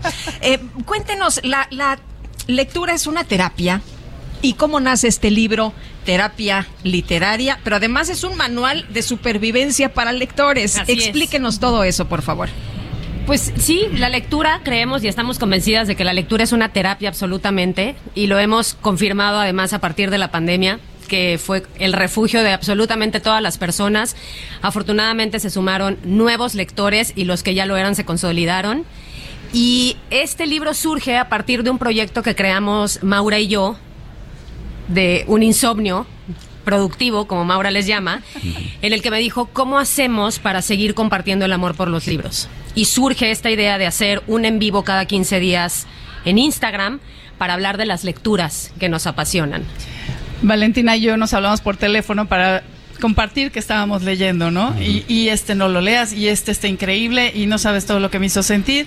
Y entonces decidimos, a- ¿por qué no hacemos esto en vivo y lo compartimos? Entonces ahora se ha sumado muchísima gente que nos va compartiendo también sus lecturas, entonces se ha creado una familia en la que hablamos de libros. Entonces creo que en esta época es fantástico. Y se ve que han tenido éxito. Entre los detalles que estaba yo viendo en este, en este volumen, Terapia Literaria, el libro, es que se vale que cada quien tenga sus gustos, ¿no? Porque miren, Lupita es de novelas. Me Entonces, se encantan lee las todas novelas. las Nosotros novelas. también. Ustedes también. Y Siguen. Yo, yo suelo leer mucho más ensayo que novela, digo un 70% ensayo y, y las novelas si no me atrapan mucho, este, pues no, pero se vale. Claro que se vale y esa es justamente la idea que tenemos, quitarle como todo el tabú al tema de la lectura, acercar a los lectores, porque está esta idea de no to- todos los lectores deben leer cierto tipo de libros. Y no es cierto, nosotros muchas veces comentamos, comiencen con la caja de cereal mientras desayunan. ¿No? O con un libro de lo que más les apasione, un libro del tema que ellos decidan. No, no importa si es fútbol, si es ensayo, cualquier género, siempre les damos las opciones de títulos, también de géneros, porque lo que queremos es que den ese primer paso para acercarse y que digan, de aquí soy. Exacto, leer es leer y que no sea pose, es, ¿no? Tú lee lo que a ti te mueve, lo que a ti te gusta, el género que a ti te llegue, ¿no? El tema que sea, pero lee. Oigan, ¿qué pasa si no me gusta un libro? Nosotros Lo siempre lo puedo de- abandonar. claro, Claro, es que hay tanto Se que siente leer. uno culpable a veces. Sí, pero- sí, así de que, ay, no lo puedo terminar, pero lo Pero- tengo que terminar. Y ustedes en su, leer, que ustedes en este manual nos dicen, y yo me sentí muy tranquila ayer que lo estaba revisando. si no te gusta un libro, la lectura es tu terapia y no tienes por qué sufrirla. Exacto, se trata de gozarlo, ¿no? Y hay tanto que leer que perder el tiempo en libros que no valen la pena. O que O que no no te te gustan. Exacto, que no te movieron a ti. A lo mejor aparte no te movieron ahorita, pero en cinco años vas a decir, ¿por qué no me gustó? Si ahorita sí, ¿no? Es según el momento que vivas. Valentina, ¿a ti qué te gusta leer? A mí me encanta la novela. La novela. ¿Y Sí. qué, qué novelistas, qué novelas has leído recientemente que te han gustado, que te han entusiasmado? Híjole, me encanta Guillermo Arriaga. Me, me- a partir de la pandemia, cuando leí Salvar el Fuego, después de ahí. Que es extraordinaria. Creo No que se ha la sido pierdan. el único autor del, del que leí todas las, novelas de corridito. Después tuve la oportunidad también de leer a Leonardo Padura y me encantó. Tuve como una pequeña transformación a partir de la pandemia porque de leer unos géneros Leonardo ya llegó, lo vi ayer. ya me tomé Lo foto. acabamos de ver ahorita en la mañana. Ya lo agarré ahorita en la mañana. Lo abordamos. Em- hice un cambio y empecé a leer empecé a leer libros que me confrontaran mucho más. Salí de esta zona de leer por evasión para someterme a todo un proceso como de catarsis en los libros y descubrí nuevos autores y fue maravilloso. Cuando supe de ustedes, me acordé mucho del libro El gato que amaba los libros, porque digo, eh, tienen la misión eh, de, de salvar los libros y de salvar, de, de recomendar la lectura. Entonces, me, me llevó mucho a ustedes de este, de esta labor, de esta tarea tan importante eh, eh, de salvar los libros, ¿no? Es que nosotros que leemos, ¿no? Y toda la gente que conocemos que lee, decimos, ¿cómo es posible que la gente no lea? De verdad que lo tienen que probar, porque sí te- No tengo tiempo. Es- ese es el pretexto. Te cambia, te cambia la vida. ¿No? Entonces prueben, empiecen por un libro que de un tema que les guste y ve- de verdad que les va a cambiar. Ya lo vas ampliando tu, tu repertorio, pero Y si uno no está loco, de todas formas puede leer terapia literaria. Sí. por supuesto. Digo, completamente loco, por lo menos. ¿no? Por supuesto, yo creo que todos tenemos algo de loco, Sí, pero claro. este, la terapia literaria es la introducción a este maravilloso mundo. Y por Instagram, sí, lo siguen haciendo por Instagram. Sí. ¿Qué tanto éxito, qué tan fácil es promover la lectura a través de Instagram? Resultó una buena plataforma, Sergio. Ujú. Eh, abrimos, a a partir de las cuentas que cada una tiene, cuando hacemos estos en vivos nos, nos unificamos, se suman sus seguidores, los seguidores de Maura, los, mis seguidores, y tenemos una muy buena eh, recepción. O sea, todo, cada viernes durante, bueno, cada 15 días se suma gente que ya es fiel seguidora de los en vivos y mucha gente que está buscando o anda perdida en el mundo de, de la literatura y de repente dice, ah, mira, acá hay dos mujeres hablando de libros. Y llegan y comparten, y por eso es terapia literaria, porque acabamos hablando de todo. De todo. Oye, y con este libro ustedes nos ordenan un poquito, ¿no? Eh, nos, nos hablan precisamente de tips para empezar a leer, nos hacen test, nos dicen, pues, cómo está, hasta cómo está conformado un libro. Así es. Así es. Y la maravilla de las redes sociales, ahorita lo que decía, es que se conecta gente de todo el mundo. No es nada más aquí y de todas las edades. ¿No? Porque Instagram es una este, plataforma muy grande. Pero sí, justo lo que dices, ¿no? Es. Haz tu test y ve por Maura, ¿es verdad que los jóvenes no están leyendo o sí están leyendo? Pues yo creo que esta feria es una prueba de que sí están leyendo. Y a partir esta- de la pandemia. Esta más. feria es siempre sorprendente, ¿no? Es sorprendente. México sí lee. Creo que eso es algo que, que tenemos que cambiar ese concepto. Sí. E incluso aquí en el libro que ustedes están presentando, eh, eh, tienen una parte de cómo fomentar la lectura en los niños. Porque a- a- además de toda la gente que nos sigue, tenemos a muchos papás preocupados en este por este tema, que nos dicen cómo lo hago. Mauri y yo siempre hemos dicho que es a partir del ejemplo. Si te ven leer tus hijos, es probable que se conviertan en lectores. Pero si no lo son, que también hay los casos, darles una orientación para que sepan cómo acercar a sus hijos, qué tipo de libros elegir, cómo crear este hábito o este estilo de vida de una manera atractiva y que no sea solo por imposición. Que nos parece muy importante que como lo dijiste, Lupita, sea un placer, que sea una terapia y no sea el tengo que leer, por cumplir con algo, es disfrútalo. Porque me lo dejaron en la secundaria. Exactamente. es lo peor que le puedes hacer a un niño, imponerle algo. Entonces, o sea, nunca has leído nada y te ponen a leer la Iliada. O, o el Quijote. O el Quijote. No Pues cualquiera a sale corriendo. nunca. La Sí. Iliada es de aventuras, ¿eh? La Ilíada. pero pero no es tan tan sencilla para un no lector. Exactamente. Exacto. Menos Hay para una- un adolescente. pa- paso a paso.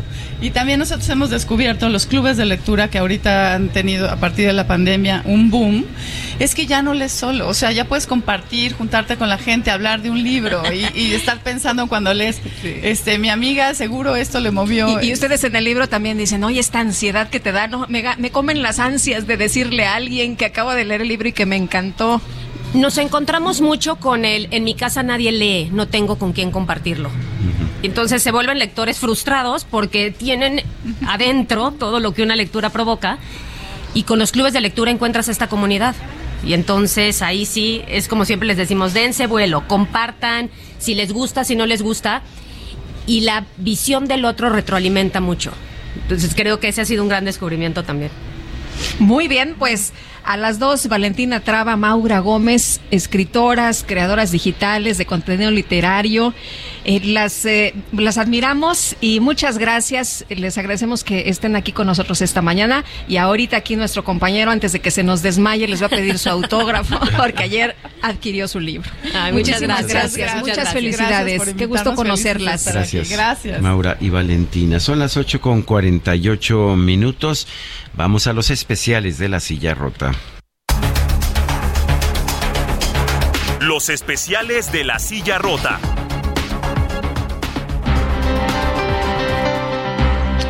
Jorge Ramos, adelante. ¿Qué tal, Sergio? Muy buenos días, Luquita, Vittorio. Pues qué agradable escuchar esta conversación que acaban de tener en estos momentos en estos micrófonos.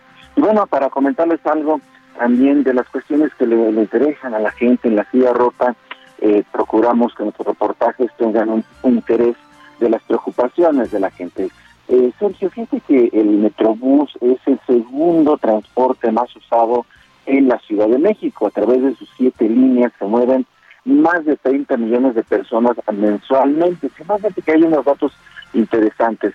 Eh, en los últimos en los últimos años han aumentado 6.7 veces los accidentes. Eh, si uno revisa los números eh, que han ocurrido de accidentes entre 2010 y 2022, nos damos cuenta que eh, en lo que va de esta administración de 2018, diciembre de 2018 a la fecha, se han aumentado los accidentes. Alguna razón, algo está ocurriendo y también otro detalle. En la silla rota continuamente pues, mostramos fotografías de, de automovilistas que invaden continuamente los carriles del Metrobús y bueno, pues les tenemos una noticia. Lamentablemente esto es el mayor número de incidentes o que causan colisiones con el Metrobús. Así que pues eh, Sergio, Lupita, los invitamos a que visiten la Sierra Rota y vean qué es lo que está pasando con el Metrobús en la Ciudad de México y su incremento en el número de accidentes. Eh, Qué lástima realmente, Jorge Ramos, y gracias por traernos esta información. Muy buenos días.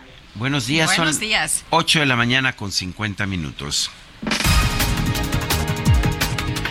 Tras su marcha por los cuatro años de gobierno, esta mañana el presidente López Obrador se dijo feliz y agradecido con la gente porque se volvió a dejar de manifiesto la bondad y la solidaridad del pueblo. Bueno, pues estoy muy contento, feliz y sobre todo muy agradecido con la gente, con todos, porque se volvió a dejar de manifiesto la bondad, la generosidad, la solidaridad de nuestro pueblo. No es cierto, repito una vez más, de que el pueblo sea malagradecido. El pueblo es muy fraterno, muy solidario y es una lección para cualquier gobierno en cualquier parte del mundo. En el Heraldo Radio, Martí Batres, secretario de Gobierno de la Ciudad de México, descartó la asistencia de acarreados a la marcha por los cuatro años de gobierno del presidente López Obrador. No, no, no, para nada, en lo absoluto. Si algo tiene este movimiento eh, que ha encabezado Andrés Manuel López Obrador es una gran pasión y una gran convicción de la gente que lo sigue. Todos, todos lo sabemos. vino mucha gente de, de la periferia de la Ciudad de México y tiene derecho a venir también a las movilizaciones, incluso la gente de pocos recursos, la gente que no tiene un coche propio también tiene derecho a movilizarse.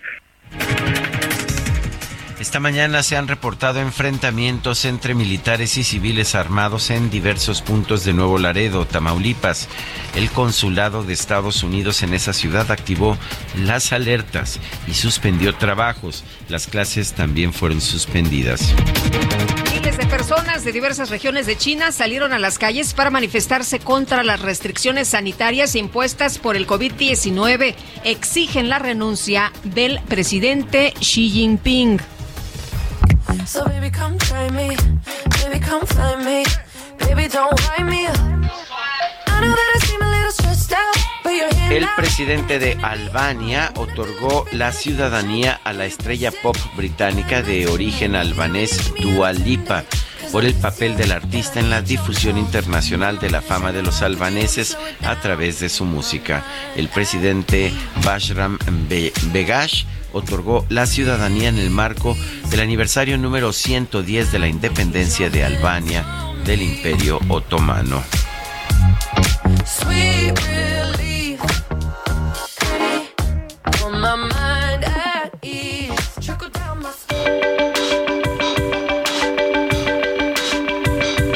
Para Lupita Juárez, tu opinión es importante.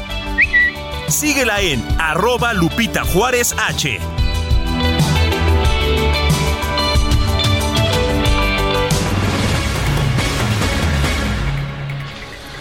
La Suprema Corte de Justicia de la Nación va a discutir esta semana un proyecto que declara la validez del acuerdo presidencial de mayo del 2020 por el cual las Fuerzas Armadas seguirán realizando labores directas de seguridad pública hasta marzo de 2024. La ministra Margarita Ríos Farajat propuso declarar infundada la controversia constitucional que presentó la panista Laura Rojas, entonces presidenta de la Cámara de Diputados. En noviembre de 2021, la ministra había hecho una propuesta similar a la primera sala de la Corte que decidió enviar el asunto al Pleno. Son las 8.54. Nuestro número para que nos mande mensajes de WhatsApp es el 55 20 10. 55 20 10 96 47. Regresamos en un momento más.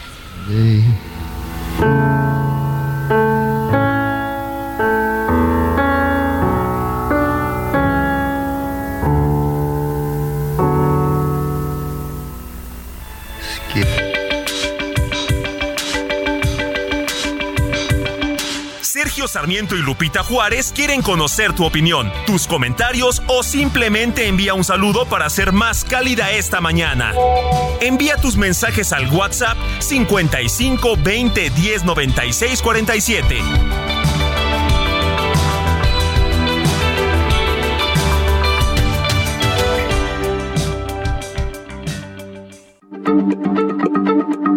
Heraldo Radio, la H se lee, se comparte, se ve y ahora también se escucha.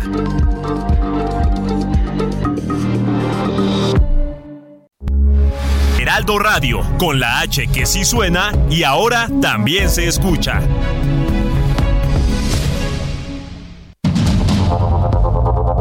Continuamos con Sergio Sarmiento y Lupita Juárez por el Heraldo Radio.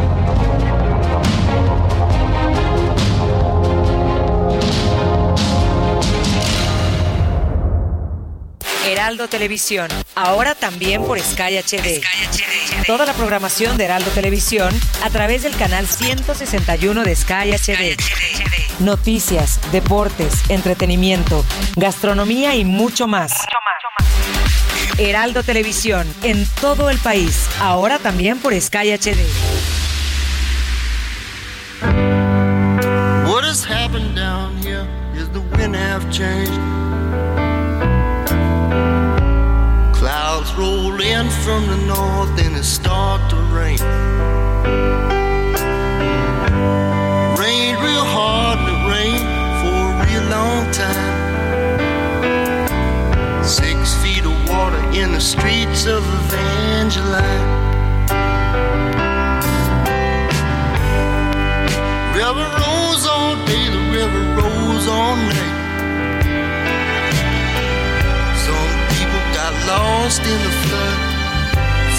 Otra probadita de la música de este gran compositor estadounidense, Randy Newman. Esto se llama Louisiana, 1927.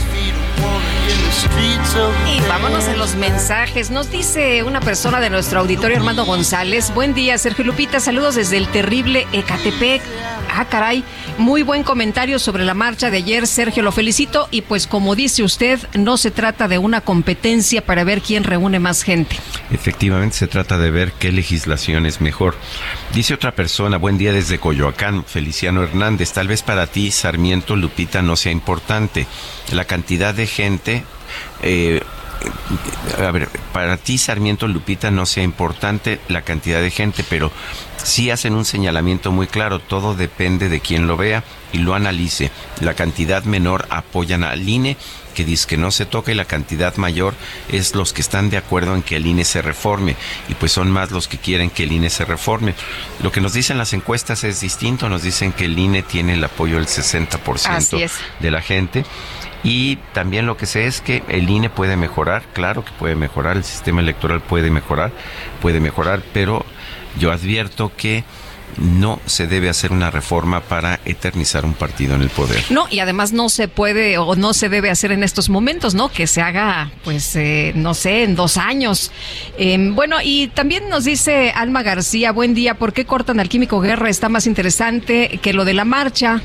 No le den importancia. Bueno, lo que Nos pasa iba es que a agarrar la guillotina. Sí, la guillotina. Recuerde usted que estamos en decenas de emisoras a lo largo y a lo ancho del país y hay una hora en que tenemos que hacer un corte todas las emisoras en un mismo tiempo. Son las nueve de la mañana con tres minutos. Here comes the sun. Here comes the sun. I say it's alright.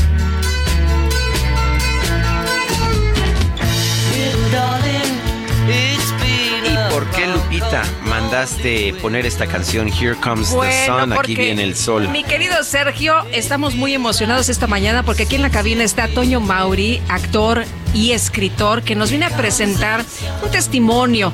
Es eh, mi nueva vida y un gran milagro. Toño Mauri, qué gusto tenerte Muchas por gracias, aquí. Lupita, Y esta, Sergio. y esta Wow. canción, cuéntanos, cuéntanos por qué es tan importante en tu vida. Ay, es que esta canción cuando yo estaba en el hospital, eh, eh, eh, los mismos eh, enfermeros de repente pues, estaban la sorpresa de que también cantaban y tocaban la guitarra. Y un día de repente entró un enfermero con su guitarra, me dijo, ¿me dejas cantarte una canción? Y le dije, bueno, yo feliz, no, pues estás ahí. Ahí como este Todo todo, mal. sí todo y entonces Con la en eso- sonda, con los no con todo Sergio es un momento que te- de verdad escuchas la música y te da, te da mucha paz, mucha calma, ¿no?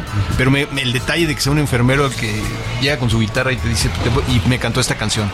Y entonces esa mañana me acuerdo que me levanté, bueno, no me levanté porque no me pude levantar, pero me desperté con otra actitud, ¿no? Sobre todo porque está la parte humana de los doctores, de los enfermeros, y cuando estás en un trance de estos, pues lo necesitas mucho, ¿no? Te- la familia no puede estar ahí, entonces, pues todo esto ayuda bastante a, a sentirte mejor, ¿no?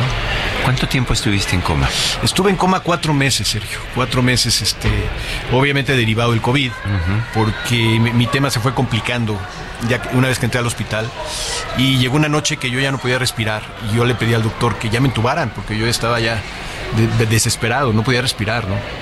Yo veía que todo se estaba descontrolando, ¿no? Todas mis cosas estaban, iban para mal.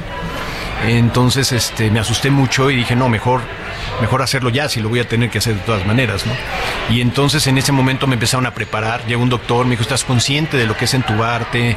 Le dije, sí, yo sé que es la antesala de, de- de la muerte, pero lo tengo que hacer, porque de todos modos lo vamos a hacer. Y lo único que me dio mucha tristeza es que no pude en ese momento hablarle a mi familia para, para despedirme, porque todo era muy rápido. Y lo único que alcancé a hacer es grabar un mensaje con el celular, que lo tenía ya a la mano, pues despidiéndome de mis hijos, de mi esposa, de mis hermanas. Y eso me dio mucha tristeza porque dije, qué lástima despedirte de esa manera, ¿no? Sin poder un abrazo, un, no sé, algo personal, ¿no? Y bueno, pues le pedí a Dios, le dije, Señor, acompáñame, dame la mano, no me sueltes y vamos a lo que tú, a lo que tú tengas planeado, ¿no? A lo que sea tu voluntad. Y en ese momento ya me entubaron y justo cuando me estaban preparando para entubar, colapsaron mis pulmones. O sea que estuvo todo como muy muy pegadito y entonces ya no tuve que entrar en un proceso más grave, ¿no? Este, y de ahí pues ya dormí, no me acuerdo hasta cuatro meses después que, que desperté, pensando que eran tres o cuatro días lo que me había dormido, ¿no? Es, es muy raro. Despiertas y lo primero que ves es a tu esposa, sus ojos. Sí. Y, y, ¿Y qué pasa después? Pues ¿Cómo- mira, primero la, bueno, obviamente desperté sin saber en dónde estaba y por qué estaba ahí. O sea, eso no, yo estaba muy confundido, ¿no? Pero la vi a ella y conforme fui recuperando la memoria de, de los recuerdos y de todo, eh, ya traía la traqueotomía, ya no podía hablar, no podía este, comer. Eh, yo en el coma sí, la verdad, perdí todo, la, la masa muscular, la movilidad. Entonces prácticamente pues no podía hacer nada, ¿no? Y entonces Carla me decía, me decía, este, estás bien, estás bien, vamos para adelante. Pero yo la verdad me veía y decía, es que esto está fatal, pues no puedo hacer nada, ¿no? Muy débil, muy mal. Oye, y además nos coincide en noviembre, ¿no? Que fue el mes que despertaste. Sí, exactamente. Que estamos exactamente platicando día ahorita. de- sí, fue, fueron por estas fechas, eh, hace del 2020, del año que, que pasó todo. Y este y Carla, pues, imagínate despertar y verla, por, fue lo primero que vi. Y poco a poco me fue platicando, ¿no? De la experiencia que pasamos juntos de- con el coma. Yo estoy dormido, obviamente con el coma no te acuerdas de nada, pero en ese coma pues sucedió todo lo peor, ¿no? Eh, cuatro veces los doctores le dijeron que ya no había esperanzas para mí, que este, bueno, hubieron muchas complicaciones, por eso no me podían despertar del coma, porque tuve primero una hemorragia interna muy fuerte, después dos asepsis, que también pues ya saben que son tremendas, y después una, infe- una infección que venía del- de la vesícula, que después me quitaron la vesícula. Pero en, en las cuatro fueron casos de ya, de decir, señores, pues hicimos todo lo posible para que saliera Toño, pero no se pudo. Y cuando despierto del coma era porque realmente ya, ya los doctores ya, ya habían agotado todo lo que había, ¿no? Entonces eh, le dijeron a mi esposa que me fuera a la casa con un respirador, a esperar quizá un par de semanas y ya, ¿no? Pero Carla, mi esposa, dijo, no, no, no, pero ¿cómo? Si está vivo y, y hay que hacer lo que, se, lo que se tenga que hacer, ¿no? Entonces uno de los doctores le dijo, bueno, la última posibilidad que puede existir es un trasplante de pulmones. Pero Toño, pues obviamente no, pues no está apto para, para una, un trasplante, está demasiado desgastado, ¿no? Y Carla, mi esposa, dijo, yo voy por todo, o sea, lo voy a tratar de lograr, de conseguir. Y se dio a la tarea de buscar diferentes lugares de trasplantes en Estados Unidos. Y efectivamente todos me rechazaban porque veían mi caso y decían, no, esta persona no va a resistir un, un trasplante. Y el último lugar, que era la última opción que quedaba, en Gainesville, Florida, pues sabían que era mi último chance y me recibieron con la consigna de que me, re- de que me fortaleciera para aguantar una operación de ese tamaño, ¿no? De ocho horas y media. Y entonces fueron muy claros y le dijeron, si Toño reacciona y se puede fortalecer, hacemos, lo ponemos en la lista de, de trasplantes, ¿no? De, de- para hacer el trasplante.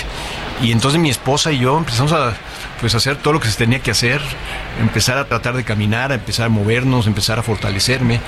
Y en, en un lapso de tres semanas pudimos recuperarme, me pude recuperar un poquito más, por lo menos caminar, que era lo que el doctor necesitaba, ¿no? Y ahí yo, la verdad, Sergio, sentía que, que me estaban alargando, ya sabes, que, que era como un proceso de esperar. Y una noche que sí, ya no podía. Era una noche muy, muy difícil para mí porque yo ya sentía por dentro que ya no tenía la, la fuerza. Y hablé con Carla, mi esposa, y le dije, Flaquita linda, este, pues has hecho todo lo posible para, para que yo me salvara. Gracias, pero ya no puedo, o sea, ya no tengo fuerzas. ¿no? Entonces, pobrecita Carla, pues con esa ilusión y esa esperanza, me dijo, no, espera un poco más. Yo ya sabía que no podía. Y esa noche, pues lloramos, rezamos mucho. Y a las 7 de la mañana entran mis doctores y me dicen, ya llegaron tus pulmones. dije, wow, es un milagro. Ahí me animé mucho, la verdad es que me animé mucho. Pero pasó el día y a las 7 de la noche entraron los doctores y me dijeron que no me podían poner esos pulmones, que no estaban en condiciones y que yo no era totalmente compatible por varias cosas que necesitas. Pero yo no me, yo me caí, al contrario, me quedé fuerte porque yo dije, oye, yo que pensaba que nada más me estaban estirando, dije, oye, sí llegan los pulmones, o sea, sí es verdad. Y el doctor me dijo, quizá en un par de días tengamos la opción de otros pulmones. ¿no? Y así fue. En dos días llegaron otros pulmones, entraron muy contentos, me dijeron, ya los vimos y estos pulmones están en excelentes condiciones. Uno de los doctores dijo, son de los mejores, de los mm, más perfectos pulmones que me ha tocado este, Sí, trasplantar. Y bueno, todo eso me fue dando mucho, mucho ánimo, mucha fuerza, ¿no? ¿Qué, piensas de la donación de órganos? Ay, Lupita, estoy trabajando muy fuerte en esta campaña Porque mira, aquí estoy, gracias a una persona que me, que me donó sus pulmones. eh, y es un regalo de vida, es un regalo de amor, es un regalo de muchas cosas. Porque la persona que me donó a mí los pulmones salvó a ocho personas más. A mí me dio los pulmones, a otra persona los riñones, a otra persona el hígado. O sea, cuando vienes a ver, estás salvando a más gentes, ¿no? Entonces, para mí esto sí significa algo muy, muy importante. Este. Y estoy trabajando con Vanessa Slim en la, en la asociación que ellos tienen que se llama Héroes por la Vida, que son promotores de la donación de órganos en, en México. Eh, estoy trayendo a mis doctores de, Estados Unidos para que aquí en México se empiece a implementar, porque ellos ya tienen muy controlado el proceso de todo lo los pulmones son muy complicados de, de de trasplantar por la posición en donde están no pero ellos lo han hecho de una manera maravillosa. La verdad es que han dado muy buenos resultados y están muy contentos, muy animados. Entonces yo tengo parte de mi misión, yo creo que es por ahí, de fomentar lo que es la donación de órganos y, y bueno, pues aquí estoy gracias a esa persona. Solo sé que fue un muchacho de 28 años, el mi donador, de una familia hispana. Y este, pero pues no he tenido más contacto. Yo escribí una carta con el interés de conocerlos y me dijo mi doctor, dale tiempo a las cosas porque pues hay un luto por parte de la familia Claro. y en cuanto a esa familia esté preparada te van a buscar a ti. Entonces, pues estoy Muy esperando bien. el día, pero Pues, yo feliz. Toño Mauri, qué gusto tenerte aquí esta mañana. Muchas Ay, gracias por invitarnos a leer tu libro, Al tu testimonio. Muchas gracias a ustedes, Sergio, muchas gracias. El libro se llama Mi nueva vida, un gran milagro, es de la editorial Urano. Urano, así es. Son las 9 con 13. Amigos del Heraldo Radio, ¿te sigues perdiendo los goles y jugadores de las grandes selecciones? Sky te convoca a vivir los 64 partidos, 24 de ellos en exclusiva, transmisiones en 4K, mosaico multicanal y más sin olvidar que puedes gritar los goles estés donde estés a través de tus dispositivos móviles con Bluetooth Go. Contrata hoy mismo y si ya eres cliente, regístrate y activa Qatar 2022 sin costo adicional entrando a sky.com.mx. Qatar 2022 completo en exclusiva por Sky y Sky Prepago. La micro deportiva.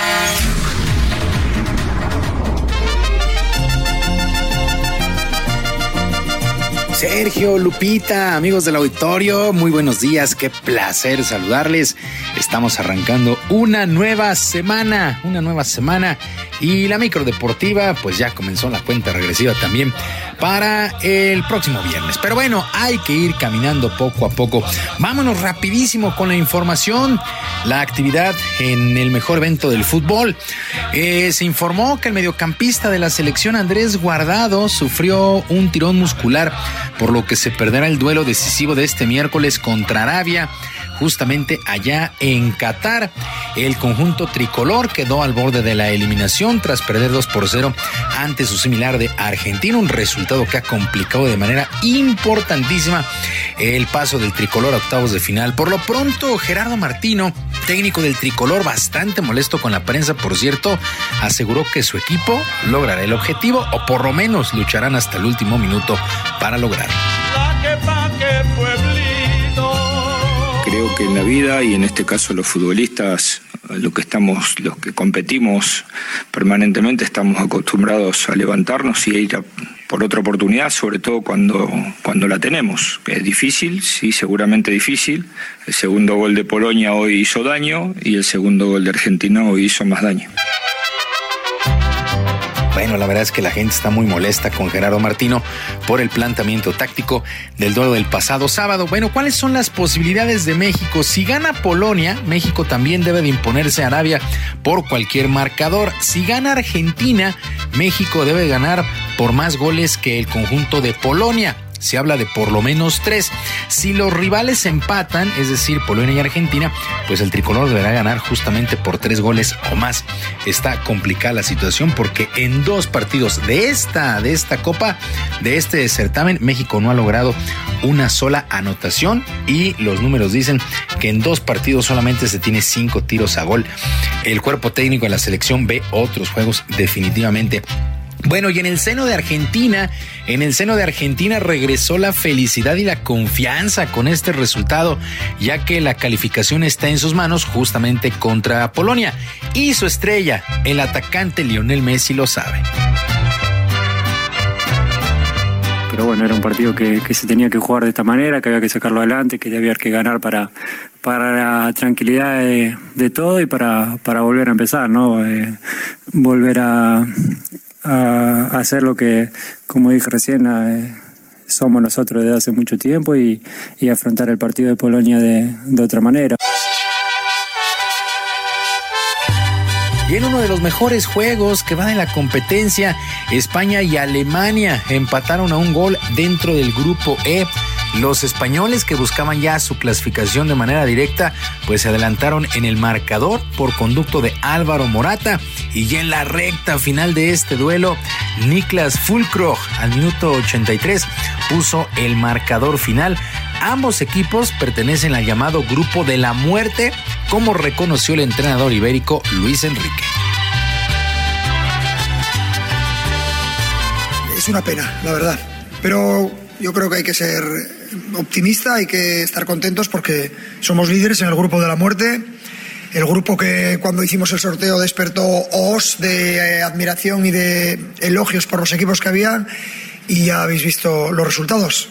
4-3-3, un punto. Somos líderes, dependemos de nosotros. El empate seguramente nos clasifique, pero el objetivo es ganar el partido contra Japón. Ay, Jalisco, Jalisco, Jalisco. Y después de la jornada de este fin de semana, pues ya hay varios equipos que han quedado eliminados. El anfitrión Qatar que no ha ganado un solo duelo. Gales también está sin prácticamente posibilidades. Canadá uno de los equipos de CONCACAF y que mostró buen fútbol, pero ha perdido sus dos vuelos, pues se han quedado sin oportunidades de avanzar a los octavos de final.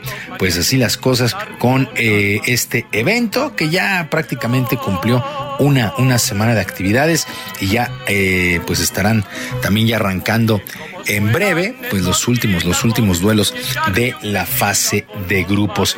Bueno, en otras cosas, actividad en el fútbol americano de la NFL, ah, en la continuación de la semana 12 de la temporada. Hay que recordar que el pasado jueves, el Día de Acción de Gracias, hubo tres duelos. Bueno, por lo pronto, el equipo de los Browns de Cleveland venció 23 a 17 a los Bucaneros de Tampa Bay en un juegazo. Los Jaguares de Jacksonville vencieron 28 a 27 a los Cuervos de Baltimore. Delfines de Miami continúan imparables, vencieron 30-15 a los Tejanos de Houston. Los Jets le pegaron 31 a 10 a los Osos de Chicago. En un raro juego, los 49 de San Francisco solamente 13 por 0 a los Santos de Nueva Orleans, mientras que las Águilas de Filadelfia vencieron 40 a 33 a los empacadores de Green Bay. Esta semana 12 estará terminando hoy por la noche con el duelo entre los acereros de Pittsburgh y los potros de Indianápolis. Pues prácticamente entramos ya a la recta final de la temporada regular y hay que echarle un vistazo y le echamos de hecho un vistazo a los líderes de las conferencias en la americana. Son líderes los Delfines de Miami, los Cuervos de Baltimore, los Titanes de Tennessee y los Jefes de Kansas City. En la conferencia nacional, las Águilas de Filadelfia, que son líderes y son el mejor equipo de toda la NFL con 10 triunfos. Eh, los Vikingos de Minnesota. Los Bucaneros de Tampa Bay son líderes en la División Sur. Los Bucaneros, a pesar de tener récord eh, negativo de cinco triunfos y seis descalabros, bueno, son líderes de su conferencia, la División Sur, la peor de toda la NFL. Y los 49 de San Francisco, que ganaron su duelo de este fin de semana. Hay que recordar que el pasado lunes estuvieron en nuestro país en el Estadio Azteca. Bueno, en otras cosas, México logró dos medallas de oro y una de bronce en el último día de actividades del Campeonato Panamericano de Tiro con Arco Recurvo que se desarrolló en Santiago de Chile y que sirvió como clasificatorio para también los Juegos Panamericanos del próximo año ahí en el mismo lugar. Por lo pronto Alejandra Valencia y Matías Grande quedaron en el primer sitio en la categoría de mixtos. Posteriormente, Ana Vázquez logró el segundo oro de la jornada en individual femenil y cerró eh, la cuenta una medalla de bronce que llegó por conducto del propio Matías Grande en varonil. Así es que otra, otra de las eh, disciplinas que a últimas fechas nos ha dado muchas satisfacciones, el, el tiro con arco, bueno, regresa, regresa a, eh, a obtener medallas en campeonato en esta ocasión en el Panamericano de tiro con arco recurvo. Y ya para finalizar, la selección mexicana de básquetbol femenil se quedó con la medalla de plata dentro del centro básquet al caer en la final ante el representativo de Puerto Rico 88 a 65.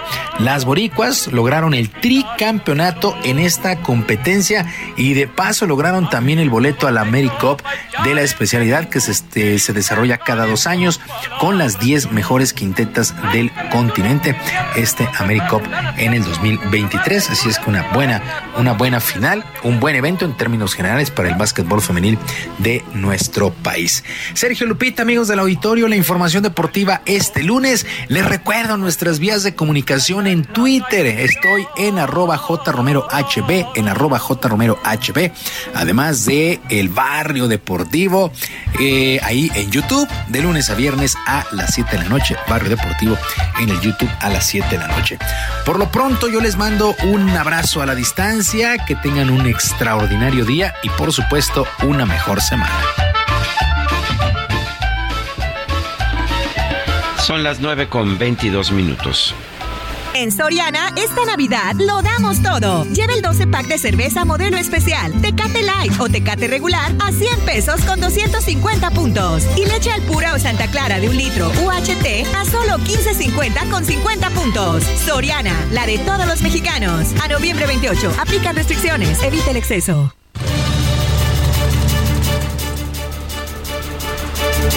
Israel Lorenzana, adelante. Ahora tengo información a nuestros amigos que se desplazan a través de la zona del Paseo de la Reforma. Hemos hecho un recorrido prácticamente desde Insurgentes de hasta la zona del Ángel de la Independencia y la circulación en términos generales es aceptable. Algunos asentamientos en la Glorieta de La Palma, pero nada para abandonar esta arteria. En el sentido opuesto, sin ningún problema, la circulación fluye a buena velocidad, esto con dirección hacia la zona de Bucareli. La información que les tengo. Muchas gracias Israel, fuerte abrazo. Hasta luego. Y Gerardo Galicia, que anda por allá en el Zócalo de la Ciudad de México. ¿Qué pasa, Gerardo? Cuéntanos. Lupita, Sergio, excelente mañana. Tenemos ya bastante actividad en el primer cuadro de la capital. Hemos tenido cierres a la circulación ya sobre la avenida 20 de noviembre. El motivo, la presencia de manifestantes. Son trabajadores de gasolinerías que se manifiestan justo a las afueras del edificio de gobierno de la Ciudad de México. Piden audiencia con la jefa de gobierno Claudia Sheinbaum y por este motivo teníamos hasta hace algunos minutos el cierre a la circulación de esta arteria, la avenida 20 de noviembre y el circuito del Zócalo. La buena noticia es que el contingente ya se manifiesta entre la avenida 20 de noviembre y la avenida Pino Suárez y esto permite a la policía capitalina a reabrir la circulación sobre avenida 20 de noviembre y parte del circuito del Zócalo. Se puede utilizar de manera reversible hacia la zona de la calle Monte de Piedad, así que habrá que manejar únicamente con precaución por el cruce constante de manifestantes y los profesores de la CETEC han realizado una pequeña marcha del Zócalo de la Ciudad de México hasta la Secretaría de Educación Pública. Son cerca de tres, cuatro calles de distancia y están tomando los accesos de la Secretaría para ser escuchados. Por lo pronto, Sergio Lupita, el reporte, seguimos muy pendientes. Gerardo, gracias, buen día. Hasta luego. Son las 9 con 24, vamos a una pausa y regresamos. Six feet of water in the streets of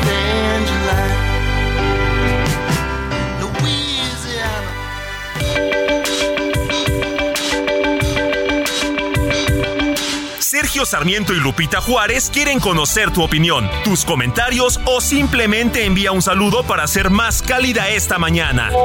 Envía tus mensajes al WhatsApp 55 20 10 96 47.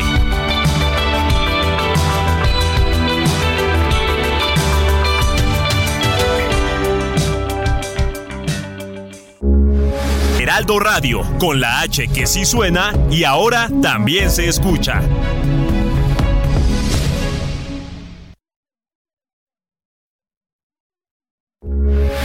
Heraldo Radio, con la H que sí suena y ahora también se escucha.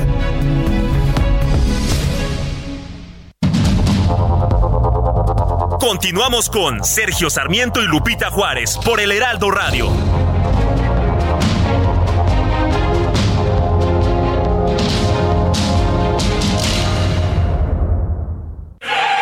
La nueva promo del buen mes de Total Play está impresionante. Porque es una promo que sí es promo. Llévate 150 canales, 100 en HD para que veas tus programas favoritos, además de 50 megas extra para navegar. Un servicio de TV adicional por 4 meses y por tiempo limitado, el nuevo Total Play TV y un Wi-Fi Pro sin costo de por vida. Cámbiate ya y vive la experiencia Total Play. Gastrolab. Historia, recetas, materia prima y un sinfín de cosas que a todos nos interesan.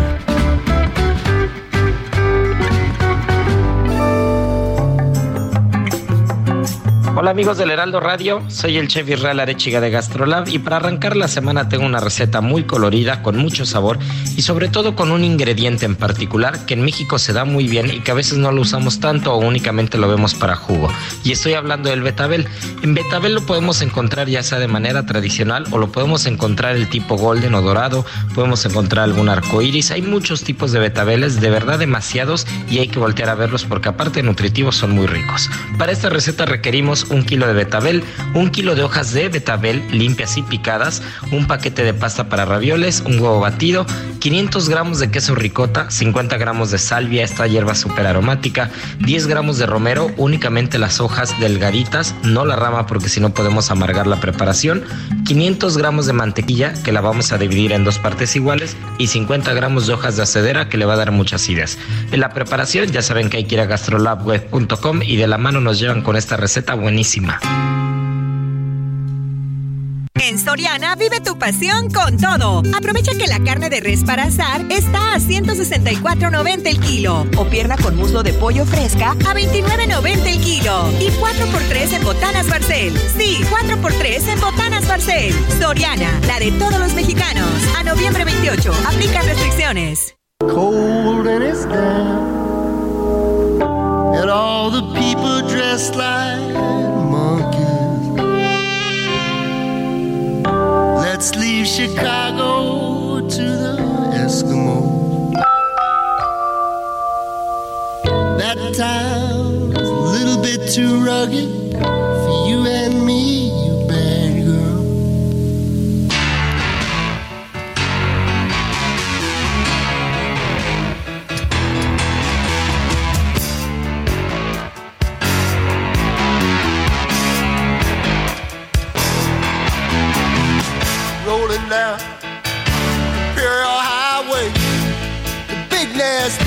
at my side. Ana winds blowing hot from the north. We were born to ride. Roll down the window, put down the top.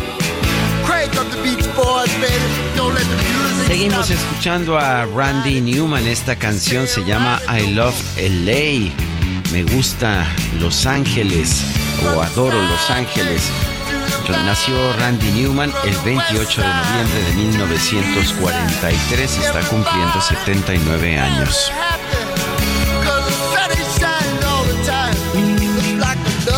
Bueno, y en los mensajes nos dice una persona que por favor no demos a conocer su nombre, pero que a su esposa, que es profesora en el municipio de Huipoxtla, también la obligaron a ir a la marcha por parte del sindicato de maestros. Y dice él, subraya, y se atreven a decir que no fue acarreo. Dice otra persona, apenas se puede creer que Alfaro haga una marcha de acarreados de Movimiento Ciudadano en contra de la FIL. Ya se le olvidó. Su padre fue rector de la Casa de Estudios desde San Pedro Tlaquepaque. Es Rebeca quien nos dice esto. Yo creo que desde ahí viene el problema. Eh, Recordemos que Raúl Padilla, el actual presidente de la feria, reemplazó a el padre del actual gobernador, Alfaro. Eh, Enrique Alfaro lo reemplazó pues precisamente en 1980 y tantos, 1989 si no mal recuerdo. Bueno, y nos dice otra persona, buenos días Lupita y Sergio, una pregunta, ¿cuántas personas se manifestaron en total en la República Mexicana el 13 de noviembre? Porque hubo muchos lugares donde las personas salieron y ayer a todas las personas las trajeron aquí, así que para comparar, pues hay que sumar, es lo que nos dice Marta 48 desde la Ciudad de México, no, pues depende a quién le pregunte, ¿no? Si le pregunta a Martí, hay unas cifras, y si le pregunta usted a otras personas, pues tendremos otras. En fin.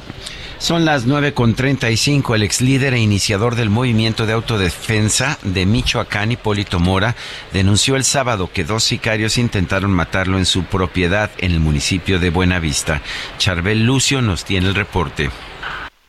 ¿Qué tal, Sergio Lupita? Buenos días. Así es, Hipólito Mora Chávez, quien también incursionó en la política a través de Movimiento Ciudadano y Partido Encuentro Solidario, publicó este sábado un post y un video a través de Facebook en los que dio a conocer este eh, ataque. Ahí dijo que cuatro hombres, dos eh, en motocicleta y dos a pie, ingresaron a una huerta de su propiedad para perpetrar este ataque y que, bueno, resultado de esto, dos de ellos eh, fallecieron. Posteriormente, junto a sus escoltas, Hipólito Mora se retiró a su vivienda para ponerse a salvo, pero fue en este lapso cuando una persona intervino en la escena del crimen para llevarse las armas de los agresores fallecidos. Hipólito Mora dijo que tras estos hechos arribó personal de la Fiscalía General del Estado para rendir eh, su declaración. También se hizo presente el Ejército, la Guardia Nacional y la Guardia Civil, corporaciones que pues le están brindando seguridad en su vivienda.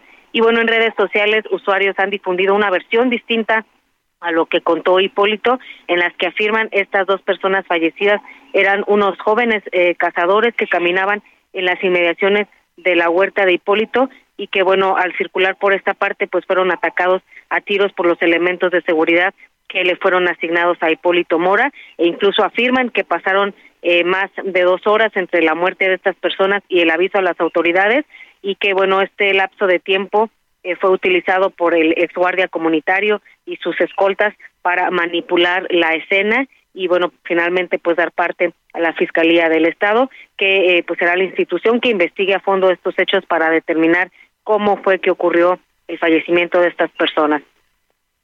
Esa es la información Charbel Lucio, gracias por, por este reporte y, pues qué lamentable que pues sigamos sí, viendo. Y hay dos versiones, así que vamos a, a esperar pues, a, a la investigación y saber exactamente qué fue lo que pasó.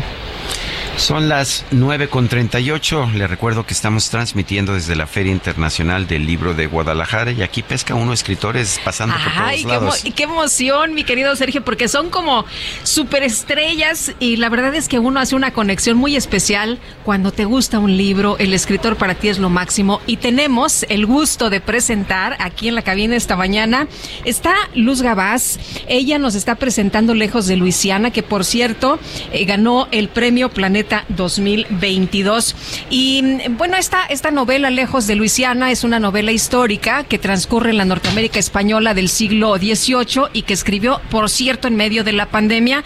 Pero Luz, nos platicas de esclavos, de ingleses, de indios, de negros, de franceses, de historia de amor entre, pues, eh, hay unos personajes muy interesantes. Aparece Escate, aparece Suset. ¿Cómo estás? Qué gusto tenerte aquí. Buenos días, Lupita. Muchas gracias. Buenos días, Sergio. Hola, Encantada de estar aquí de con vosotros. Oye, pues eh, cuéntanos de cómo nace, de dónde te encuentras, en dónde empieza esta historia para ti. Eh, yo creo que empezó hace muchos años en mi cabeza, pero hace cuatro en concreto decidí centrarme en el contexto histórico, me fascinó, me enganchó, eh, leí todo lo que pude, me imaginé, visualicé un contexto donde ubicara a todos estos personajes que has citado y así surgió pues esta historia desconocida en España.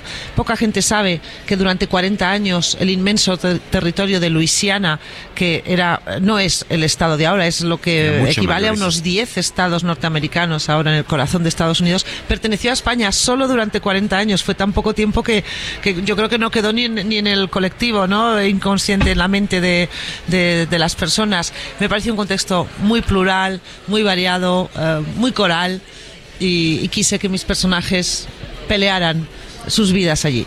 Pelean, pelean sus vidas, pero además nos presentas personajes de distintas etnias, de distintas culturas. Está la cultura francesa, están los españoles que llegan a, a gobernar con la resistencia de los franceses que estaban allí antes. Están los pueblos nativos, los pueblos eh, indígenas que estaban ahí. A todos los juntas, también a los a la población negra esclava de- del sur de los Estados Unidos. Y, y a todos los, los invitas a esta historia. cuanto más leía, más ah, grupos sociales descubría y pensé que si quería enseñar a mis lectores cómo fue aquella época, tenía que tener un representante literario de cada grupo. Así empecé a perfilar a los personajes. Me resultaba difícil meterme en la piel de cada uno porque son muy diferentes. Son hombres y mujeres de diferentes edades cuyas vidas bueno, evolucionan durante 40 años a la par que el territorio.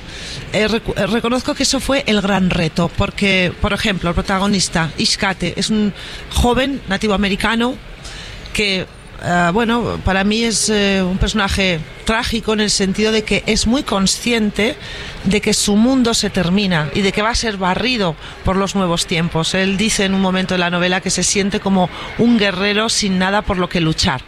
Bueno, pues este es un ejemplo. Eh, Bambula, el personaje eh, africano que se convierte en cimarrón, yo desconocía el mundo de los cimarrones, es decir, aquellos que, que preferían vivir en los pantanos en condiciones miserables antes que seguir siendo esclavos.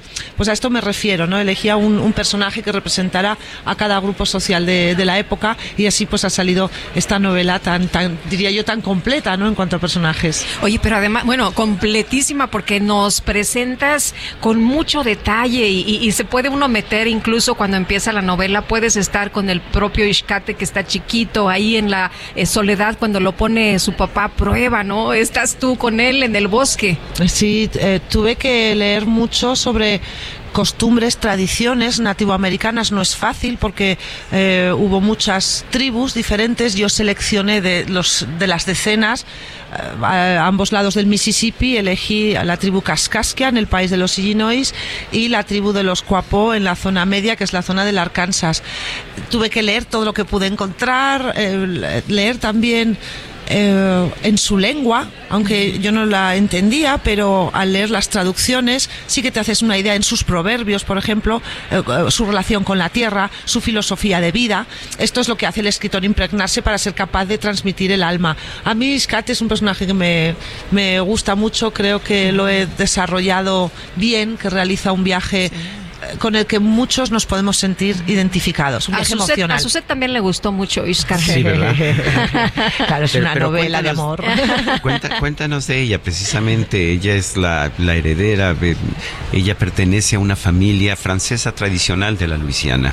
Así es, es una joven. La novela empieza cuando ella es una niña, tiene 8 o 9 años y ve pues como el mundo se mueve a su alrededor en Nueva Orleans, una ciudad en ebullición, con gente de todo tipo, de todo pelaje, eh, y siente muchísima curiosidad. Entonces ella no sabe cuál va a ser el viaje de su vida y siempre se ha sentido ligada a Luisiana. Por eso la novela se titula Lejos de Luisiana, porque la vida la va a llevar por otros caminos y siempre va a sentir una mm, tremenda nostalgia por, por Luisiana. Entrega su corazón a Iscate.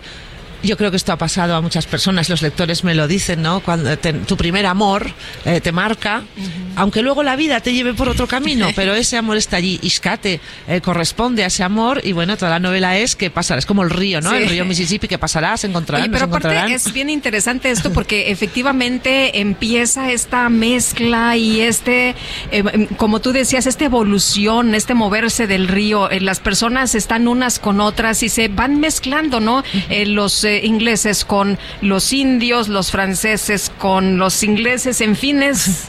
Sí, es que era el momento, un momento de muchísima incertidumbre, porque de repente tu territorio era francés, de repente era español, el, eh, los nativoamericanos que habían forjado alianzas con los franceses tenían que reunirse con los gobernadores españoles, siempre se estaban reuniendo, siempre estaban eh, tratando de los mismos temas, yo quiero esto, yo quiero lo otro. Es un, un momento, a mí me costó comprenderlo, ¿eh? porque yo creo que, que no sonaba a todos algo de había franceses e ingleses en Estados Unidos, pero sa- no sabíamos exactamente cómo fue el cambio del territorio de manos. Esto sí que me sorprendió, que un gran territorio pasara de mano en mano como si fuese una, una moneda o, o un objeto, ¿no? Eh, creo que el lector cuando termina la novela es capaz de mantener una conversación sobre qué sucedió en Lu- Luisiana, cómo fue esa, esa colonización, pero eh, lo ha aprendido de una manera muy ah, novelesca, es decir, eh, eh, eh, está más pendiente de qué les pasa a los personajes que de recibir una lección de, de historia. Muy bien, pues qué gusto que hayas platicado con nosotros. Gracias por estar aquí esta mañana y además en medio de esta gran fiesta, Luz. Muchísimas Gracias. gracias. Es mi primera fil. Ah, Estoy Es una experiencia, ¿no? emocionada. O sea, todo lo que me habían dicho se queda corto con la experiencia que estoy viviendo. Es un placer para mí estar aquí. Y para nosotros también tenerte aquí. Gracias. Claro que sí. Luz, gracias por invitarnos a leer Lejos de Luisiana, Premio Planeta 2022. Son las 9.45. En Soriana vive tu pasión con todo. Compra uno y lleve el segundo al 50% de descuento en marca Capullo. Salchichas para asar Chimex y Kir. Hamburguesas Golden Bull. Margarinas Siberia y Lala. Quesos en paquete Oaxaca y Manchego Food y La Villita. Y galletas Emperador. Soriana, la de todos los mexicanos. A noviembre 28. Aplican restricciones. Adhesivos, estucos y boquillas Cemix. La mejor alineación para tener un acabado de campeonato. Presenta. Maestro, ¿cuál es el secreto para cubrir mejor? El secreto está dentro. ¿Dentro de mí, maestro? No, dentro de este empaque de aplanado Semis. Sé un campeón con Cemix, que te ofrece la mayor variedad en adhesivos para instalar pisos y en estucos para aplanar paredes. Adhesivos, estucos y boquillas Cemix. Bien pegado, bien seguro. La jornada matutina de la Copa del Mundo nos ha entregado dos espectaculares encuentros donde los cuatro protagonistas necesitaban obtener el resultado que los mantuviera con vida para pelear en la última jornada el boleto a la segunda ronda. Por principio de cuentas, Serbia y Camerún empataron a tres en un intenso partido, aunque el resultado los deja en suspenso y con la posibilidad de quedar eliminados del torneo hoy mismo, dependiendo del resultado del duelo entre Brasil y Suiza, ambos ganadores en la primera jornada y que se miden a las 10 de la mañana. Gana por su parte, que le peleó hasta el último momento a Portugal en su primer encuentro. Estuvo a punto de que se le escapara la victoria ante Corea del Sur, luego de que se desvaneció la ventaja parcial de 2 por 0 que había logrado, aunque finalmente salió con el triunfo 3 goles a 2. Y mucho de su destino se juega en el partido estelar de esta jornada, cuando Portugal se mida a Uruguay a la una de la tarde, tiempo del centro. Una vez que concluya esta jornada, conoceremos si algún equipo, particularmente Portugal o Brasil, o ambos, se unen al campeón mundial Francia como los primeros calificados a la segunda ronda y quienes alcanzarán a Qatar y Canadá, que fueron los primeros eliminados del torneo. Soy Edgar Valero y los espero a las 4 de la tarde en Los Profesionales del Deporte, aquí en el Heraldo Radio. Muy buenos días. Obtén acabados de campeonato con el mejor equipo, el equipo Cemix. Presentó.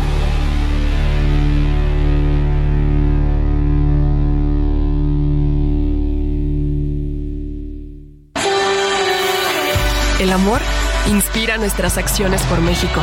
Reforestando la tierra, reciclando, Cuidando el agua, impulsando a las mujeres y generando bienestar en las comunidades.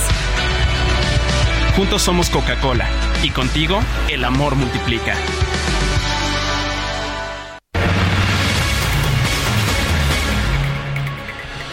Bueno, son las 9 de la mañana con 48 minutos. En nuestra cabina, en la Ciudad de México, se encuentra la gobernadora del estado de Tlaxcala, Lorena Cuellar Cisneros. Nosotros estamos transmitiendo desde Guadalajara, en la Feria Internacional del Libro de Guadalajara. Eh, yo quiero agradecerle, señora gobernadora, el haber ah, aceptado conversar con nosotros esta mañana. Y cuéntenos, eh, ¿cuáles son los ejes más importantes en el gobierno que usted está encabezando en el estado de Tlaxcala? Hola Sergio, ¿qué tal? Qué gusto saludarte. Y pues quiero comentarte que uno de los temas pues más relevantes en este gobierno es el tema de la salud. Es eh, es prácticamente uno de los que más hemos desarrollado junto con seguridad que nos interesa muchísimo. Pero en la salud hemos logrado hasta ahora eh, la construcción de cuatro hospitales y, su equipamiento. La verdad es que ha sido una ardua tarea porque pues empezar de cero en estos eh, nuevos servicios como es la hemodiálisis que hacía mucha falta en Tlaxcala porque tenemos muchos pacientes de insuficiencia renal hoy en, en este este eh, hospital se están creando 30 mil hemodiálisis cada año y hoy vamos a tener esa gran posibilidad de atender a todos nuestros pacientes, así como hoy tenemos todos los equipos para operar de cataratas, de carnosidad, tenemos los mejores equipos, inclusive uno de estos hospitales está catalogado como uno de los mejores del mundo y la verdad es que hemos avanzado mucho en este tema, además de que eh, fuimos el primer lugar en el país en el avance del IMSS Bienestar, que nos ha venido a ayudar mucho porque hoy tenemos ya 1.154 nuevos médicos y enfermeras que van atendiendo a los centros de salud, ampliando los horarios que anteriormente se tenían, el abasto de medicamentos de tenerlo al 20%, hoy estamos en un 96% y prácticamente el equipamiento también eh, de todas estas eh, unidades que para nosotros ha sido, han sido muy importantes para, para que la gente tenga pues todo lo necesario. Nuevas ambulancias, 29 nuevas ambulancias, construimos un CRUM también para toda la atención de urgencias. Y hemos sido el Estado eh, que más donaciones de órganos y tejidos se han logrado y pues eso también nos, nos da mucho gusto. Tenemos una ambulancia aérea que ayuda mucho al, trasplante de pacientes y que pues queremos ser primer lugar a nivel nacional en, donación de órganos porque eso salva la vida de muchos pacientes. Qué interesante, acabamos de hablar gobernadora con Toño Mauri que recibió un trasplante de pulmones hace unos momentos y que hablaba de que esta persona que lo apoyó a él salvó eh, varias vidas, varias vidas por supuesto. Pero hablaba usted también además de la salud, decía usted, la seguridad. Cuéntenos, Tlaxcala en estos momentos es una entidad segura. Desde luego que sí, estamos en primer lugar a nivel nacional con el menor índice de delitos. Este ya establecidos durante todo este tiempo. Hemos invertido en patrullas, en equipamiento, estamos eh, ahorita invirtiendo en infraestructura, porque eso también nos interesa muchísimo y pues queremos seguir manteniendo pues esa esa eh, seguridad para los ciudadanos tlaxcaltecas porque es pues nuestro compromiso. Ahorita estamos construyendo el C5 de inteligencia y comprando pues ya bueno ya tenemos mucho equipamiento de alta gama que también era necesario para la seguridad y pues estamos capacitando, certificando a los policías, hemos invertido 242 millones de pesos para comprar 136 patrullas, eh, los uniformes, todo lo que significa estar a la vanguardia y hemos creado eh, procuradurías también en todos los municipios para la defensa de las niñas, niños y adolescentes. No hemos tenido un solo caso de trata de personas, por ejemplo, que era algo que estigmaban mucho a estigmatizaban mucho a Tlaxcala, pero hoy afortunadamente eh, se han eh, este se ha controlado ese tema hasta ahora, gracias a Dios, y vamos bastante bien en, los delitos más, más delicados. Nos falta muy poquito tiempo, pero me gustaría, yo me gustaría preguntarle sobre el turismo. Yo siento que es una entidad que tiene un gran potencial turístico. ¿Cómo está esa situación? Pues en el tema turístico eh, llevamos dos mundiales hasta ahora y vamos por un tercero, dos, eventos internacionales, vamos por el tercero y ahora tendremos el Mundial de Voleibol que después de 20 años sale hoy de este de Europa para poder eh, pues atender eh, este tema tan importante del deporte. Y eh, turismo vamos bastante bien, los hoteles están al 100% prácticamente los fines de semana. Hemos tenido un gran desarrollo económico y pues han llegado a la entidad 1.313.000 visitantes y turistas derivado de diversos eventos que hemos tenido. Bueno, tenemos que despedirnos, señora gobernadora, tenemos que entregar el programa. Lorena Cuellar, gracias por tomar, bueno, gracias por estar con nosotros en la cabina en la Ciudad de México. Un fuerte abrazo desde Guadalajara. Gracias, Sergio. Muchos abrazos para todos. Y Lupita, nosotros nos escuchamos mañana. Hasta mañana, que la pasen todos muy bien, disfruten este día. Ah. Heraldo Media Group presentó Sergio Sarmiento y Lupita Juárez.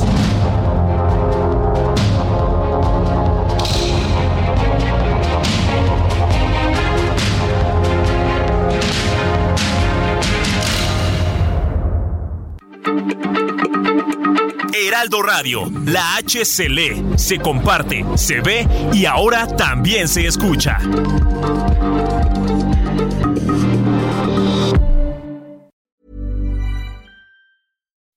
When you make decisions for your company, you look for the no-brainers. If you have a lot of mailing to do, stamps.com is the ultimate no-brainer. Use the stamps.com mobile app to mail everything you need to keep your business running with up to 89% off USPS and UPS. Make the same no-brainer decision as over 1 million other businesses with stamps.com. Use code program for a special offer. That's stamps.com, code program.